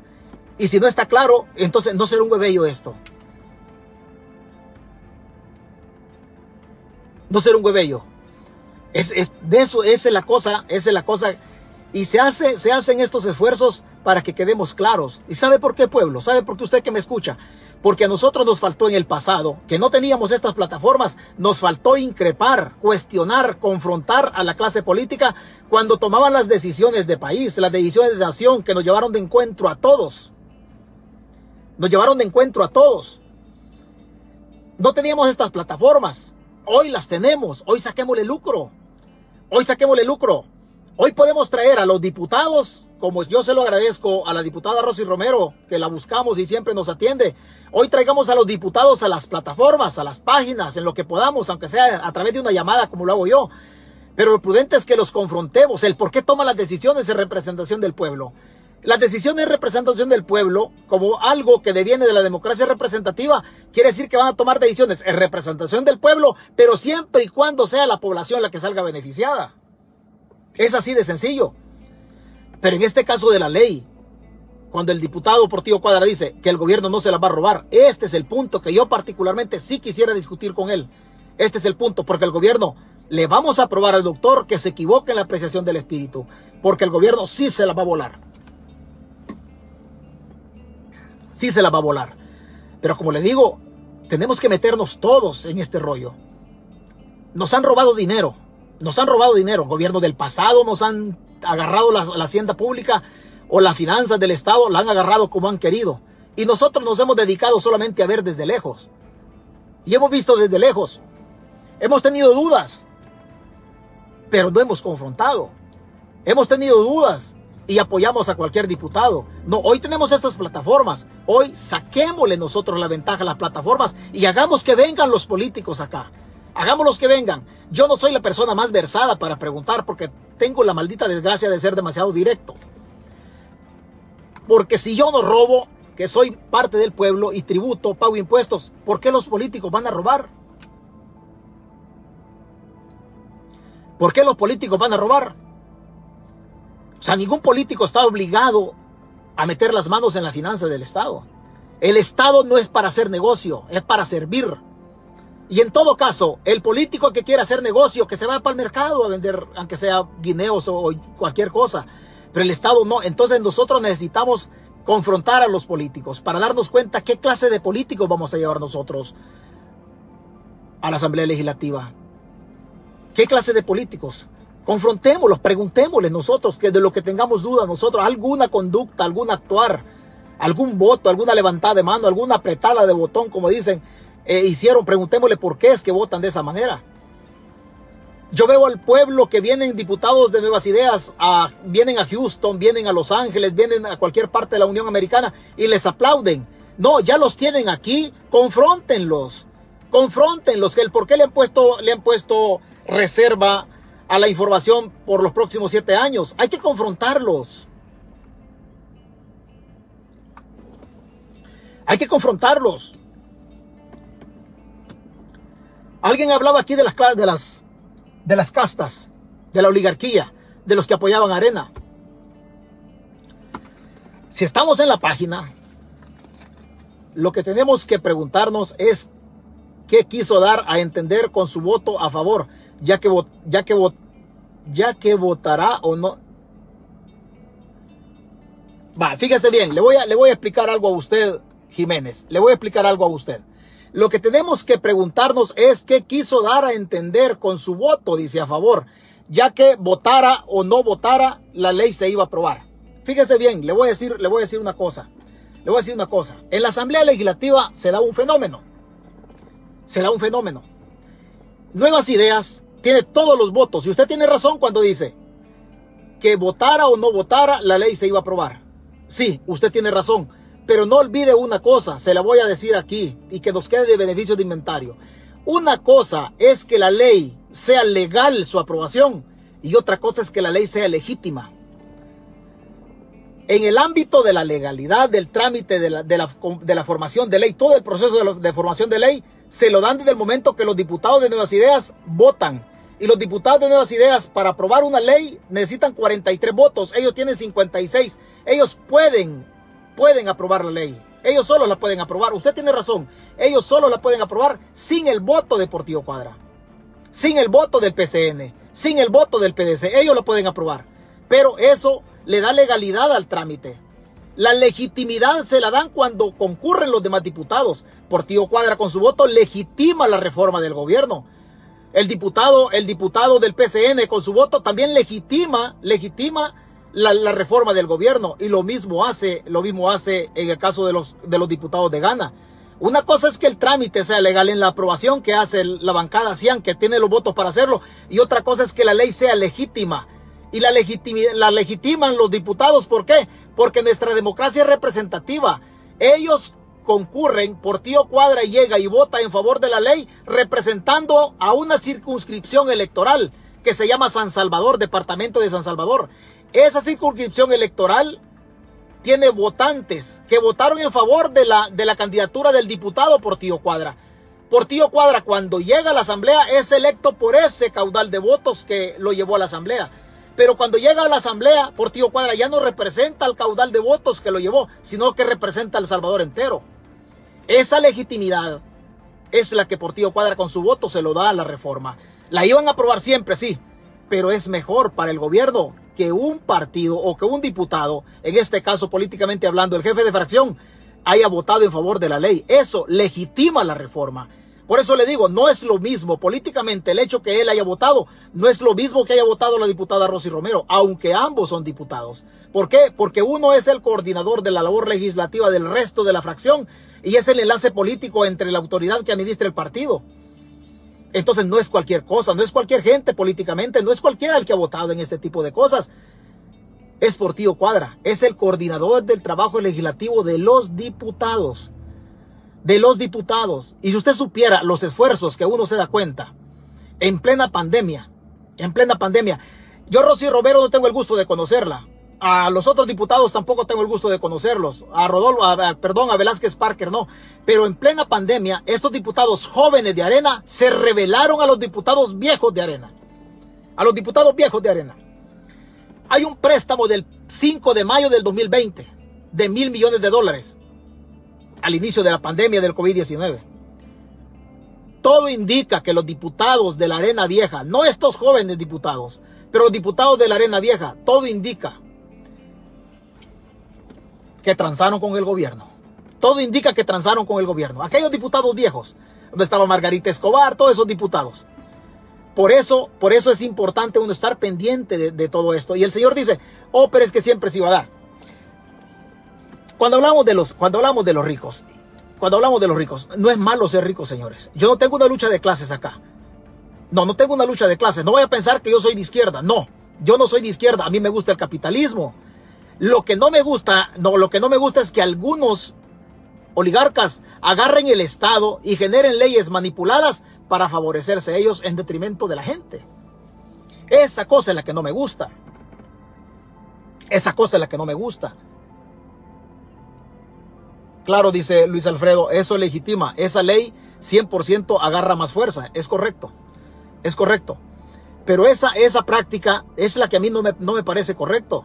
Y por eso yo le pido a usted, le solicito, vaya, vaya usted con los políticos. Cuando un político esté en una página, vaya y déjele su pregunta. Pregúntele usted, váyase, váyase con, con el cuchillo en las manos, como que es cuchillo en mantequilla. Métale la daga, pregúntele, sea, sea inquisidor. Vaya y pregúntele, no le haga preguntas, preguntas personales, que si cómo se llama la esposa, que si qué color de ropa interior anda, son preguntas personales, pero en el manejo de la cosa pública, usted sí le puede preguntar. Vaya a las páginas y deje su comentario, pregunte usted, ¿por qué? Porque el diputado, porque el ministro, porque el presidente, con todo respeto, son choleros de nosotros, son empleados de nosotros. César, vía Portillo, dice Mauricio Guerrero vi César Vía Portillo su intervención en la comisión y dijo que no encontró en la ley nada malo y que por eso votaría. Por eso queremos platicar con él. Por eso queremos traerlo a la página y queremos platicar con él para que nos explique si lo que nosotros estamos viendo, si lo que César Fuentes está viendo en lo que no está en letra en la ley, pero está en el espíritu, es lo mismo que él ve. Es lo mismo que él ve. Y yo le puedo asegurar, yo le puedo asegurar que no sé qué haya pasado, pero lo que yo estoy viendo en este fondo, en esta nueva ley, yo le puedo asegurar que ya con los ánimos tranquilitos, que ya el doctor esté ya relajado, el doctor se va a dar cuenta que él metió las patas. Metió las patas. No estoy acusando a nadie, solo lo que sí quisiera discutir frente a ustedes es que, que nos diga qué pasó en todo esto, porque el gobierno sí se va a volar las pensiones. Sí se las va a volar, eso, eso, eso no le pongamos nosotros y la gente aquí, yo escucho o, leo, perdón, comentarios, dice, oh, pero es que los oligarcas y en arena, señores, es que los dueños del dinero en El Salvador también están en la izquierda. Lo que pasa es que a la izquierda no le gusta que le digan que tiene oligarcas, pero la izquierda tiene oligarcas. Lo único que los oligarcas de la izquierda, como antes hablaban de la justicia social, hoy que ya tienen dinero y el dólar tiene olorcito rico, hoy no se acuerdan de los pobres y de las casas de cartón. Pero han sido tan sinvergüenza los comandantes guerrilleros como los oligarcas de la derecha, de la derecha corrupta y de la izquierda corrupta. Lo que ha pasado en El Salvador, no de hoy, desde siempre, desde siempre que tengo uso de razón, hagamos cuentas a la carrera, hagamos un recuento de daños hacia la carrera. La privatización de la banca. Se la hueviaron. Se la hueviaron. ¿Y quién se la huevió? La oligarquía de aquel tiempo, todo el, el todo el entorno cercano a Félix Cristiani, se la huevearon con dinero de nosotros, de nosotros. Prestaron a la hacienda pública 705 millones de, esa, de ese dinero de nosotros. Se compraron la banca, la privatizaron con dineros nuestros, con dineros nuestros. Después el tema de Antel, donde los mismos sindicatos se vendieron. Lo mismo pasado con los sindicatos en la reforma de pensiones. Se quedan callados. Se quedan callados. Sindicalistas que le chupan las medias al gobierno de turno. Lo mismo pasó en la privatización de Antel. Las distribuidoras de energía. Y así ha pasado. Hoy estamos, hoy estamos con el tema del Bitcoin. Agarran dineros públicos para chiviarlos con el Bitcoin. Hoy el Bitcoin está en plena desgracia y las farmacias de los hospitales no tienen medicina. Y así hemos estado a la carrera desde 1989 del primer gobierno, del primer gobierno de Arena hasta hoy con Bukele. Es la misma mica revolcada en la misma arena o en la misma o en la misma harina, perdón. Revolcada en la misma harina, es la misma mica. Usted debe saber que cuando los gobiernos militares, y no estamos hablando, no vamos a hablar aquí de los desórdenes de los gobiernos militares, sino que cuando los gobiernos militares, cuando la guerra terminó y cuando Alfredo Cristiani llegó al poder, la deuda de Salvador eran de 1061, 1063 millones de dólares. Hoy tenemos más de 23 mil millones de dólares en deuda. Más de 23 mil millones de dólares en deuda. Y la calidad de vida de la gente no cambia. Dinero no había para pagar. Ayer, usted sabe que no había dinero para pagar. El día de ayer, no había dinero. En absoluto. Y la, y la Universidad Nacional había sacado también, había sacado la universidad un documento avisándole a su gente de que en efecto, de que en efecto no iban a, no iban a poder pagar porque no habían hecho el depósito. Ayer, esos problemas no se tenían antes.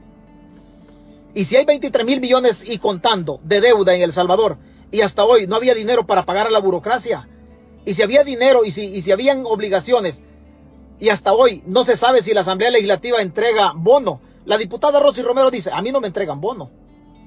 A mí no me entregan bono. Pero como no, no podemos saber nosotros en el manejo del dinero en El Salvador, no sabemos si el resto de diputados sí les entregan bonos, porque el gobierno no entregan cuentas. Y hay gente que avala, que legitima con su opinión o con su aplauso, a través de la puteada, dice, oh, pero es que está bien que haga eso. O sea, ¿cómo va a estar bien que un gobierno no entregue cuentas? No está bien. Usted tiene una tienda y usted me manda a comprar a mí. Me da mil dólares y yo voy a comprarlo. Y yo no le entrego cuentas cuando llego. No le entrego cuentas mañana ni pasado mañana. Usted no me va a pedir cuentas de su negocio. Claro que me va a pedir cuentas. Mi obligación es entregar cuentas. Lo mismo tiene que hacer el gobierno. El gobierno tiene que entregar cuentas. ¿Por qué? Porque el dinero que maneja el gobierno no es un dinero de él. Es un dinero de los impuestos que nosotros generamos. La riqueza del Estado no la genera el gobierno, la generamos nosotros a través de los impuestos, de los tributos que nosotros declaramos. Pero la universidad el día de ayer Vea, vea, le voy a presentar un, un, un video del diputado Reinaldo Cardosa. Del diputado Reinaldo Cardosa. Escuche lo que dicen los diputados. No tienen ni la puñetera idea de lo que dicen. Dicen una cosa antes y después en el pleno hacen otra cosa. Vea, vea el diputado Cardosa. Vea el diputado Cardosa lo que, lo que, lo que dice lo, y lo que hacen, por Dios. Escúchelo. Una de las ventajas que lleva esta reforma es que usted, en este momento, si usted ha cumplido más de 40 años, ¿cuál podría retirar el 25%? Pero ¿qué pasa en este momento? Yo ya lo retiré. Reinaldo Cardosa retiró el 25%. Porque uno nunca sabe en la vida. Ya retiré el 25% y las necesidades a veces lo hacen. Pero ¿qué iba a hacer yo si yo quería poder tener una pensión y jubilar? Tenía que... Fíjese bien, él ya retiró el 25%. Y ayer votó para que la gente no lo retire. Ayer votó para que la gente no lo retire, pero él ya lo retiró. O sea, como si él siendo diputado retira el 25%. Y ayer cuando reforman la ley, él vota para que la gente no lo retire. Así vota él, para que la gente no retire el 25%. ¿Y por qué él lo retiró? O él tenía necesidad. Oiga, ¿y el resto de la población no, no tiene necesidad de retirar el 25%? También tiene necesidad el resto de la población. Estas son las cosas en donde los diputados no son, no son ecuánimes, no tienen la misma postura. No tiene la misma postura. Escúchelo nuevamente lo que dice el diputado. escúchelo nuevamente, es que se contradicen y esto es que... Fíjese que una de las ventajas que lleva esta reforma es que usted, en este momento, si usted ha cumplido más de 40 años, ¿cuál podría retirar el 25%? Pero ¿qué pasa en este momento? Yo ya lo retiré. Reinaldo Cardosa retiró el 25%. Porque uno nunca sabe. ¿Se da cuenta? ¿Y por qué votó ayer para que la población no retire el 25%? Pero él sí ya se lo comió. Estas posturas hay que confrontarlas honestamente. Estas posturas hay que confrontarlas honestamente. Primero Dios, primero Dios tengamos un día al doctor Portillo Cuadra. Le quiero dar el beneficio de la duda, pero él, vamos a ver si lo tenemos acá y qué pasó, por qué, por qué. Y se va a convencer usted de que algo, algo raro pasó, algo raro. Y yo le quiero preguntar directamente, no lo estoy acusando yo, no lo estoy acusando. Yo tengo un buen concepto de él, pero el voto de ayer del doctor Portillo Cuadra a mí me genera muchísimas dudas. A mí me genera muchísimas dudas.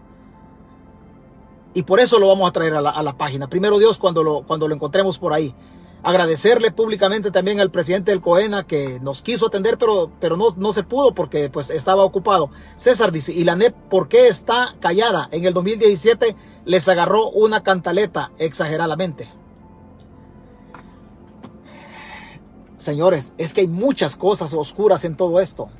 Hay muchas cosas oscuras en todo esto. Honestamente le digo, la NEP no se va a manifestar en contra de la reforma de pensiones no se va a manifestar en contra y le voy a decir por qué no se va a manifestar. En la NEP concurren varios sectores, muchísimos sectores. La agroindustria, la cámara, la cámara de la construcción, los bancos, las aseguradoras, todo mundo pertenece a la NEP. Los bancos tienen también su cuota dentro de la NEP. Los industriales tienen su cuota dentro de la NEP. Los maquileros, toda esa gente. La NEP es un, es un grupo o es una organización donde se aglutinan todos los empresarios de los diferentes sectores. La banca tiene su representante al interior de la NEP. Por eso no se manifiesta la NEP, porque al manifestarse la NEP lo va a hacer en contra, lo va a hacer en contra de uno de sus agremiados. Y la NEP no lo puede hacer en contra de uno de sus agremiados. ¿Por qué? Porque la obligación natural de la NEP es proteger a sus agremiados. Esa es la obligación natural de la NEP, proteger a sus agremiados. What?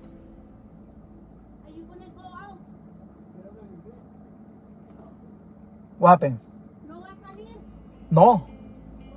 Porque tenemos el carro ahí bloqueado. It's okay. ¿Está bien? Mm.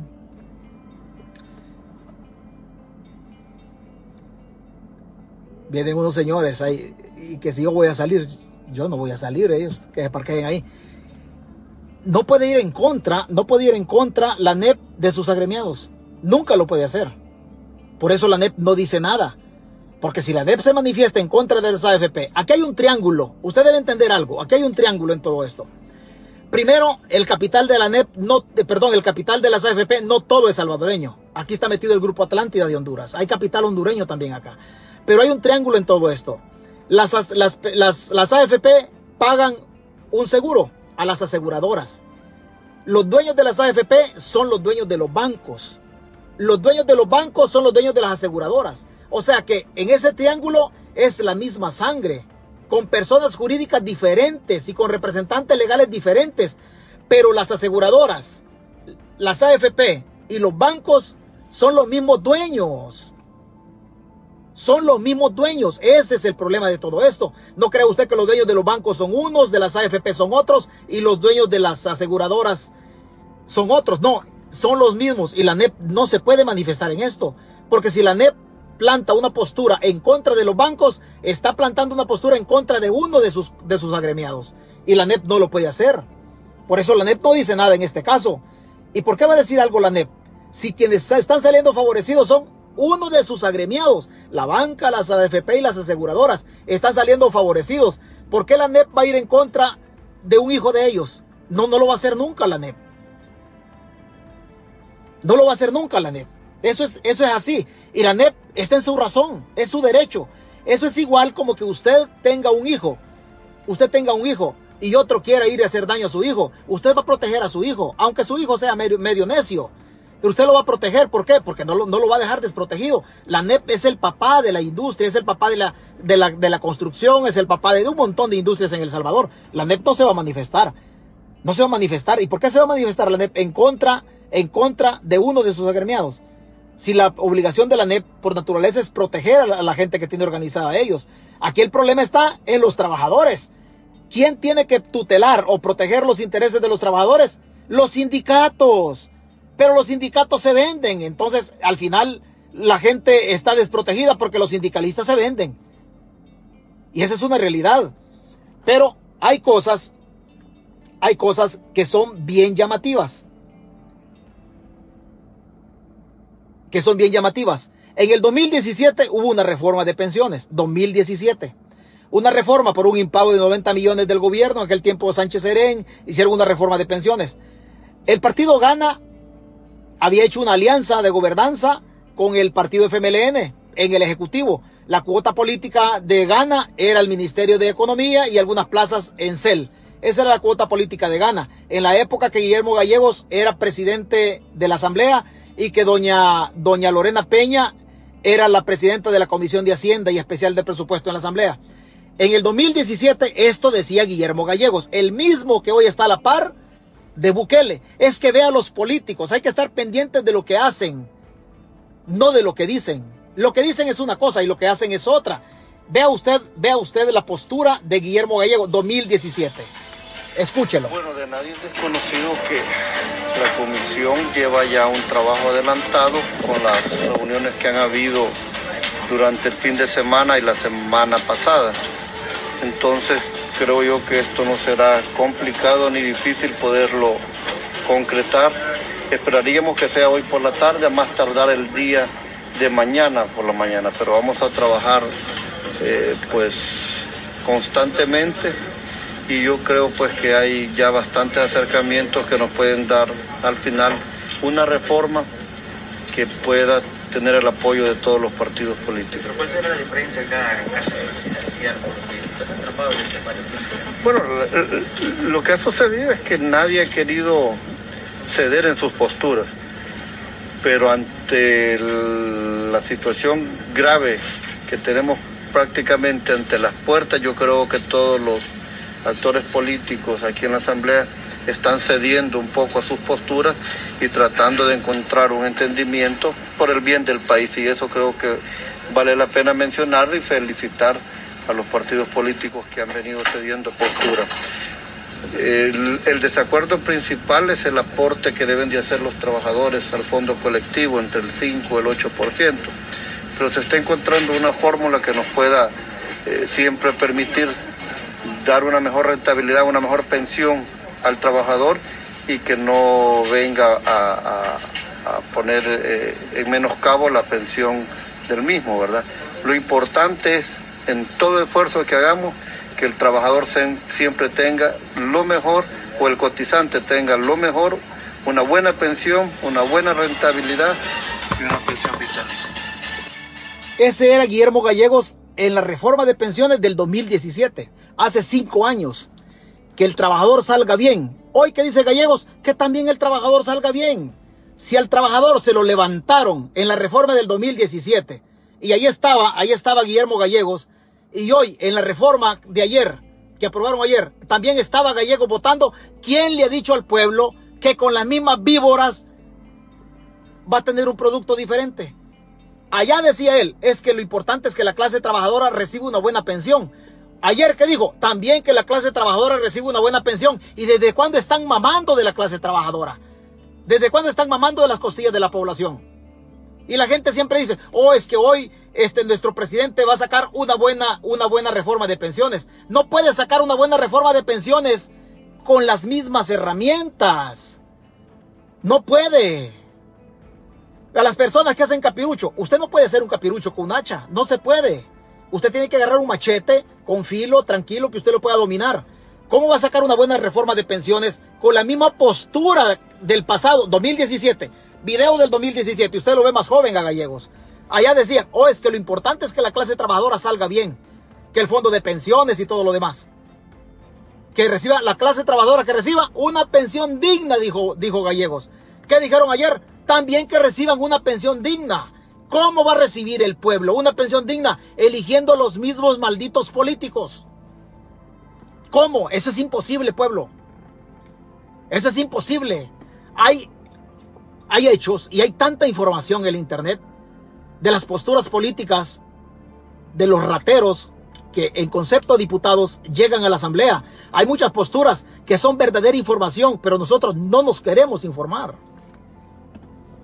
Nosotros no nos queremos informar, pero hay muchas posturas. Esta era, este era Guillermo Gallegos, 2017. Ayer volvió a votar Gallegos por otra pensión que favorezca a los trabajadores. Y ya nos dimos cuenta que no va a favorecer a los trabajadores. Ya nos dimos cuenta. En aquel tiempo era más difícil increparlos. Hoy no, hoy tenemos esta ventaja de las, de las plataformas. Hoy podemos venir aquí en lo que entendemos. No entenderé lo suficiente. No soy un erudito en el tema, pero alguna babosada conozco de todo esto. La única diferencia en todo esto es que el círculo de origen suyo es el mismo círculo mío. Y a usted se lo lleva el río para conseguir la comida. Y a mí también me lleva el río para conseguir la comida. Lo único que hacemos aquí en la página es traernos los temas de los pasillos políticos de la Asamblea o de Casa Presidencial y venir a explicarlos aquí en un lenguaje que usted y yo nos entendamos, sin utilizar lenguajes técnicos, que nos entendamos nosotros. ¿Para qué? Para ir generando, ir generando una conciencia, ir generando agentes políticos, para que no nos sigan viendo como mercancía por una maldita bolsa de atún, por una maldita bolsa de, macarrones, por una escoba en el pasado, por un delantal, por un vaso en el pasado, nos han sacado el voto.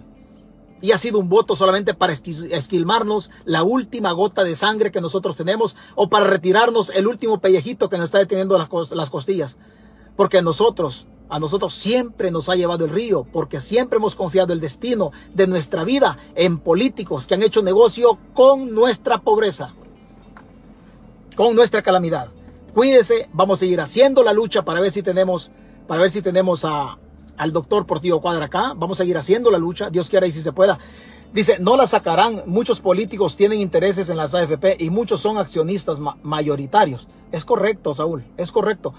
Es Saúl, eh, perdón, Chacón dice, saludos a todos los patriotas, los que amamos El Salvador, dice y clamamos por la justicia al Dios verdadero. Bueno, muchas gracias por, su mensaje al Dios verdadero. Sí, la verdad que yo no sé, Dios necesita hacer una excursión en El Salvador y que nos eduque, que no nos lleve todavía, porque tenemos luchas por hacer en El Salvador. Tenemos, tenemos muchas luchas, pero que nos eduque, porque nosotros no vemos la de nosotros. Nosotros no la vemos. Gobiernos van, gobiernos vienen, diputados van, diputados vienen, están electos otros, y no vemos.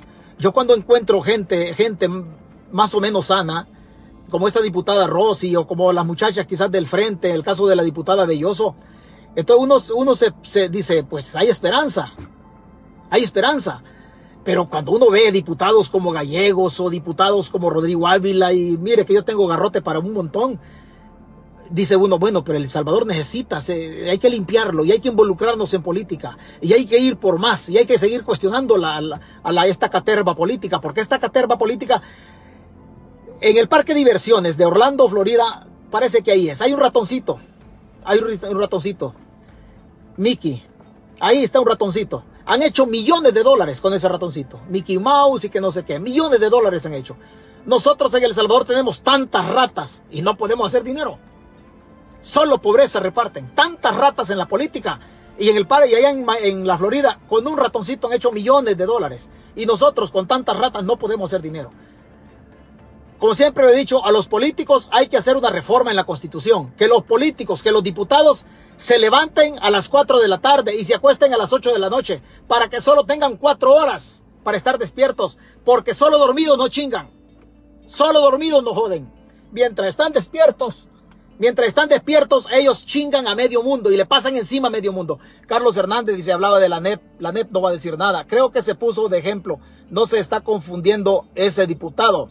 Está confundido ese, confundido ese diputado. Dice, eh, Saraí Dayana Guzmán, gracias. Eh, Etelfredo Torres, puya. Qué vergón el retiro. Él retiró el pisto, dice, pero vota para que los demás no lo puedan retirar. Así son de hipócritas. Así son de hipócritas. Luis Alfredo Renderos Pérez, me pregunto, ¿por qué AFP? ¿Por qué las AFP no hablan? ¿Y cómo van a hablar las AFP?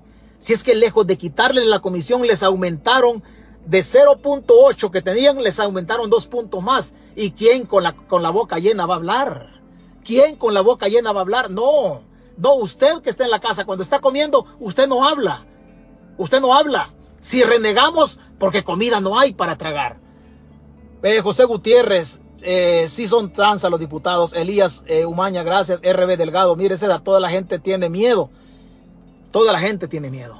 Y yo le entiendo a la gente. Yo le entiendo. Es mejor que a uno lo maten boca arriba y no boca abajo. Por lo menos boca arriba uno, uno se va convencido que le vio la cara al que le pegó el balazo. Y el baboso que le pegó el balazo, la mirada del difunto, no se le quita de la retina de la mente. Toda la maldita vida que anda en esta tierra, no se le quita. No se le quita. Intentamos morir boca arriba. Boca arriba. Para que los políticos se den cuenta que nosotros les estamos viendo la cara. Estamos viendo sus fechorías. Porque boca abajo como pueblo ya no podemos morirnos. Ya no podemos morirnos. Yo tengo 53 años. Lo que yo gané en esta tierra, ya lo gané. Lo que yo iba a perder en esta tierra, ya lo perdí. Estoy viviendo de ganancia. Estoy viviendo de ganancia. Y estamos en lo correcto en esta lucha. Usted que comenta y yo que me pongo a hablar, estamos en lo correcto en esta lucha. No estamos equivocados en esta lucha. No tenemos ideología política. Solo queremos hacer una lucha en favor de la patria, en favor de lo que queda de república, en favor de lo que queda de democracia. Y la democracia, la democracia tiene un valor, la libertad de expresión. No hay libertad de expresión si no hay democracia. Y no hay democracia si no hay libertad de expresión. Estos dos necesitan tener en medio leyes, un Estado de Derecho que regule la convivencia entre el ciudadano gobernado con el otro que gobierna. Pero si nosotros no tenemos libertad de expresión, no hay democracia. No hay democracia. Entonces tenemos que hablar e increpar y sentar a los políticos donde los podamos sentar. Pero no paremos de preguntarles. No paremos. Bonifacio Landaverde, eh, gracias Carlos Sánchez, César Chacón, Dolores de Hernández, Luis Alfredo Renderos. Entendemos por qué no se pronuncian. Este les afectaría, son gremios, correcto. Carlos F. Escamilla, gracias Rosario, Rosario Rosario Serrano de Velázquez, de Velázquez. Primera vez que la veo, señora. Muchas gracias, muchas gracias. Espero haya llenado sus expectativas la plática. Si no la llenó, lo siento mucho, ¿verdad? Pero gracias por su comentario. Los diputados de, de la NI siguen lineamientos, dicen una cosa y hacen otra cosa. Correcto, señora. Gracias por su comentario. Willy Hernández, Alberto Ventura, Billy Flores, muchas gracias. César Achacón, saludos Saludos desde un lugar de El Salvador. Gracias, señor. Eh, Mercy Rodríguez le está contestando a alguien. Francisco Portillo. Francisco Portillo, un saludo hasta San... ¿Qué? ¿Dónde? San Juan Tepezontes. Oiga, usted, Francisco Portillo dice, los dueños del Salvador son los que mandan a Arena, a NEP y a Bukele, etcétera. Francisco Portillo de San Juan Tepezontes. Y yo le voy a decir una cosa. Yo por los buenos diputados, yo eh, en la campaña anterior hice campaña en favor de los buenos diputados. Habían otros diputados que yo sinceramente ni los mencionaba. Sinceramente ni los mencionaba. Y la gente que me ha seguido en la página siempre, no me gusta la palabra de seguidor, pero siempre la gente que está organizada acá decían, ¿y por qué no haces campaña por Rodrigo Ávila? Es que yo no hago campaña por corruptos. Yo puedo hacer campaña por Rosy Romero, que es de Arena, y Rodrigo Ávila es de Arena, pero por Rodrigo Ávila no.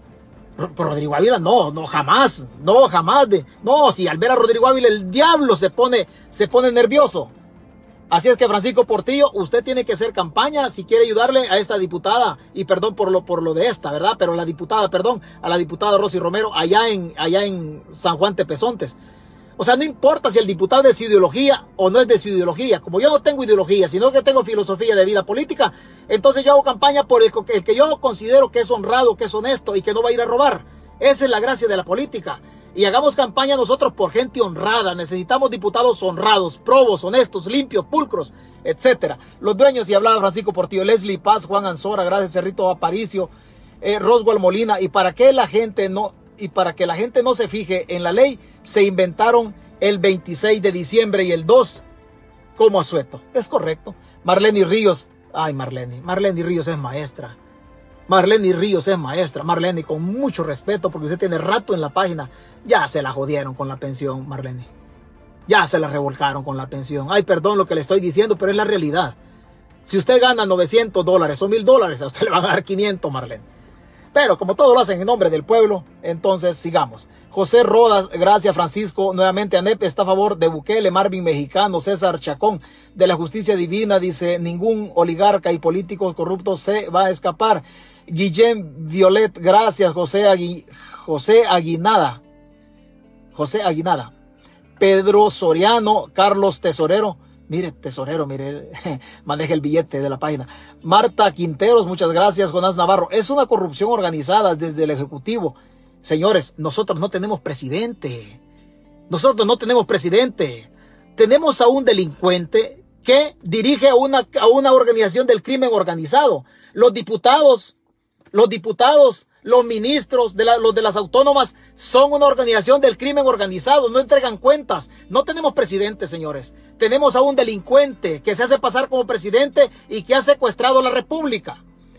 Eh, Camilo Enríquez, gracias, Saúl Aquino. No la sacarán. Eh, muchos políticos tienen intereses en las AFP, mencionaba él. César Chacón, gracias. Francisco Romero, Nelson Ponce, gracias. Dice María Yolanda Ramírez Guzmán. Ok, César, buenas tardes. Nos oímos al rato. Bendiciones. José Ponce, Ever, Everardo Jiménez, saludos a todos. Sergio Echeverría, gracias. Marlene Ríos, saludos. Luis Blanco, Sergio Echeverría. ¿Qué dijo Portillo Cuadra, mi amigo? Dice. doctor Portillo Cuadra. Aquí lo vamos a tener en esta página primero Dios, Sergio cruzar los dedos para que lo tengamos acá. Acá, aquí, aquí lo queremos al doctor Portillo.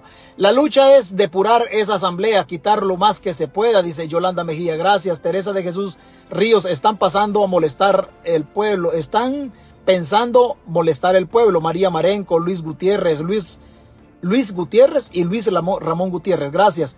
Mario Ayala, gracias César, que Diosito te siga bendiciendo. No, mi Dios me bendice. Mire, he trabajado toda la santa noche Aquí estamos desvelados, no hemos dormido nada y tenemos energía. ¿Usted cree que no nos bendice Dios? A los 53 años todavía con energía para seguir hablando acá.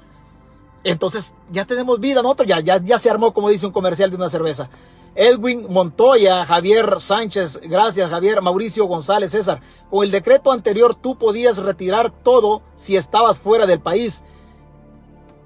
Hoy ya no, hoy ya no. Oh, la. Mire qué tema. Como dijo Adalberto Gutiérrez, mira tema. Vea, mire lo que dice él. Mauricio González dice, con el decreto anterior, tú podías retirar todo si estaba fuera del país. Oiga, diáspora, usted que ha trabajado 10 años en El Salvador y se vino con un préstamo para Estados Unidos, hoy no lo puede retirar la diáspora. Hoy no lo puede retirar la diáspora. Ay, diáspora, ¿se dan cuenta? Mire, ay, sigamos. Gracias, Mauricio. Carlos Enrique Figueroa, Chele Jiménez, Billy Ortiz, cada día hay menos troles, estamos ganando la batalla. Luis Ramón Martín López, maestro, ¿por qué nos están molestando los hijos de los mismos de siempre? Los hijos de los mismos de siempre. Los papás de estos chingaron a su papá o a mi papá. Hoy nos están chingando los hijos de estos. A estos hay que alinearlos. Estos son los que hay que alinearlos, porque los papás de ellos chingaron a mi papá. Con 86 años, el viejito nunca pudo decir nada, no había Facebook.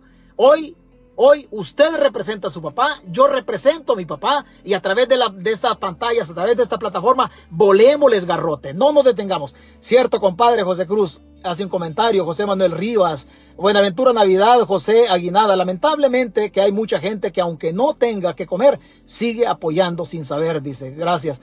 Chele Jiménez, reportándome, César, ya sabes de dónde. Eh, yo sé, gracias. Mario Ayala, saludos. Basilio Reyes, Jacobo Escobar, Mauricio Gómez, Juan Álvarez. Eh, mucho agradezco lo que nos ayuda con sus programas. Bueno, usted agradece, imagínese, no, yo soy agradecido, agradecido porque usted estaría haciendo cosas más importantes que estarme escuchando a mí. Estarme escuchando a mí. Pero en el mundo faltan locos. Usted escucha un loco. En el mundo faltan locos. Francisco Portillo dice, tiene mi voto la diputada Rosy Romero. Ah, ese estaba, ya ve, ya pescamos uno diputada Rosy Romero. No sé si ya se fue. Roberto Calderón, Luis Alfredo Renderos Pérez. Me pregunto, ¿dónde está el sindicato Andes 21 de junio? Ay, señor, Andes 21 de junio. Son chichitas de hombre. Son chichitas de hombre. Las chichitas a nosotros los hombres, ¿para qué nos sirve? Para que el forense diga, le cayó el disparo a dos centímetros de la, de la tetilla izquierda. Para eso sirve. Son chichitas de hombre los sindicatos. Jacobo Escobar dice compartido, Salvador Madrid, Juan Álvarez. Yo me logré pensionar desde hace 20 años, pero me preocupa el futuro de las pensiones. Pedro Juan Cobel desde Australia, José Cándido Palacio Martínez, saludos, Cirilo Nahuatl. Gracias, Salvador Madrid. Esta fue la peor reforma que han hecho. Manuel de Jesús García, Mauricio González, ok, ahora ya ni el 25%. No, ahora ya no. José, pero el diputado ya lo retiró. El diputado, estos diputados son, son, oiga, perdón por lo que voy a decir, pero son cabrones. O ellos son listos o nosotros demasiado tontos. Él retiró el 25% y ayer votó para que el pueblo no lo retire. Ah, medio típicos. Acá desde Delaware, gracias, eh, de la parte alta de la Unión Americana. José Guillermo, José Guillermo, saludos.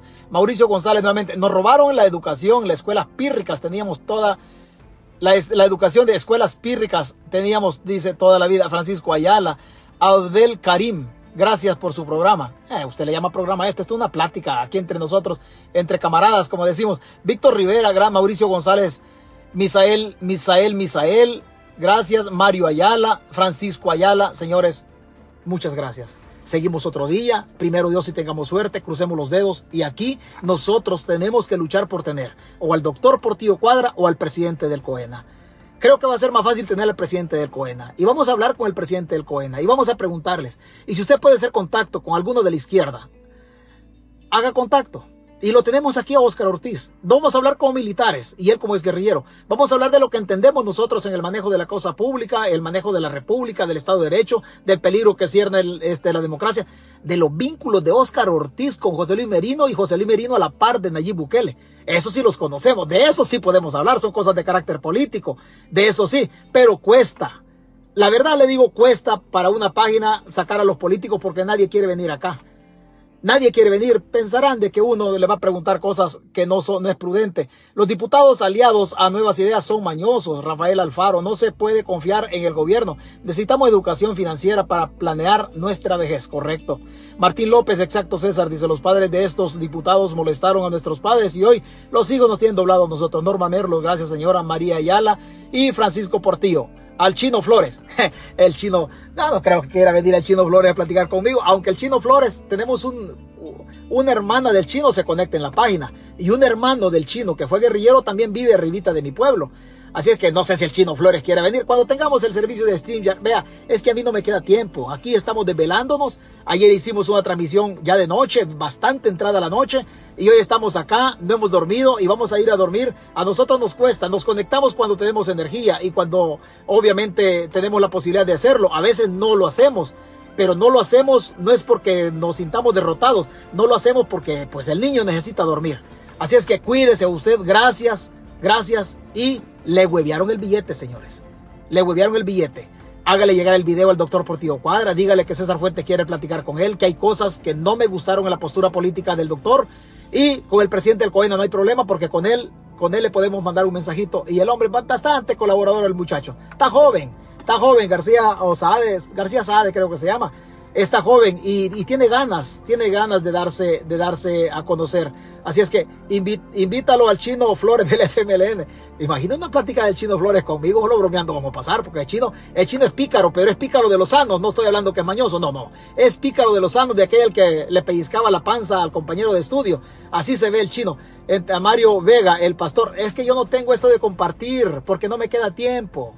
Porque mira, hoy estoy en el carro, ayer transmití desde la casa y a veces luego de otro lado, no me queda tiempo. Pero en lo que podamos ya vamos a ver cómo nos, cómo nos arreglamos en todo, en todo este rollo. Así es que muchas gracias, cuídese, Dios lo bendiga y nos escuchamos otro día en una tecoloteada. Buenas tardes.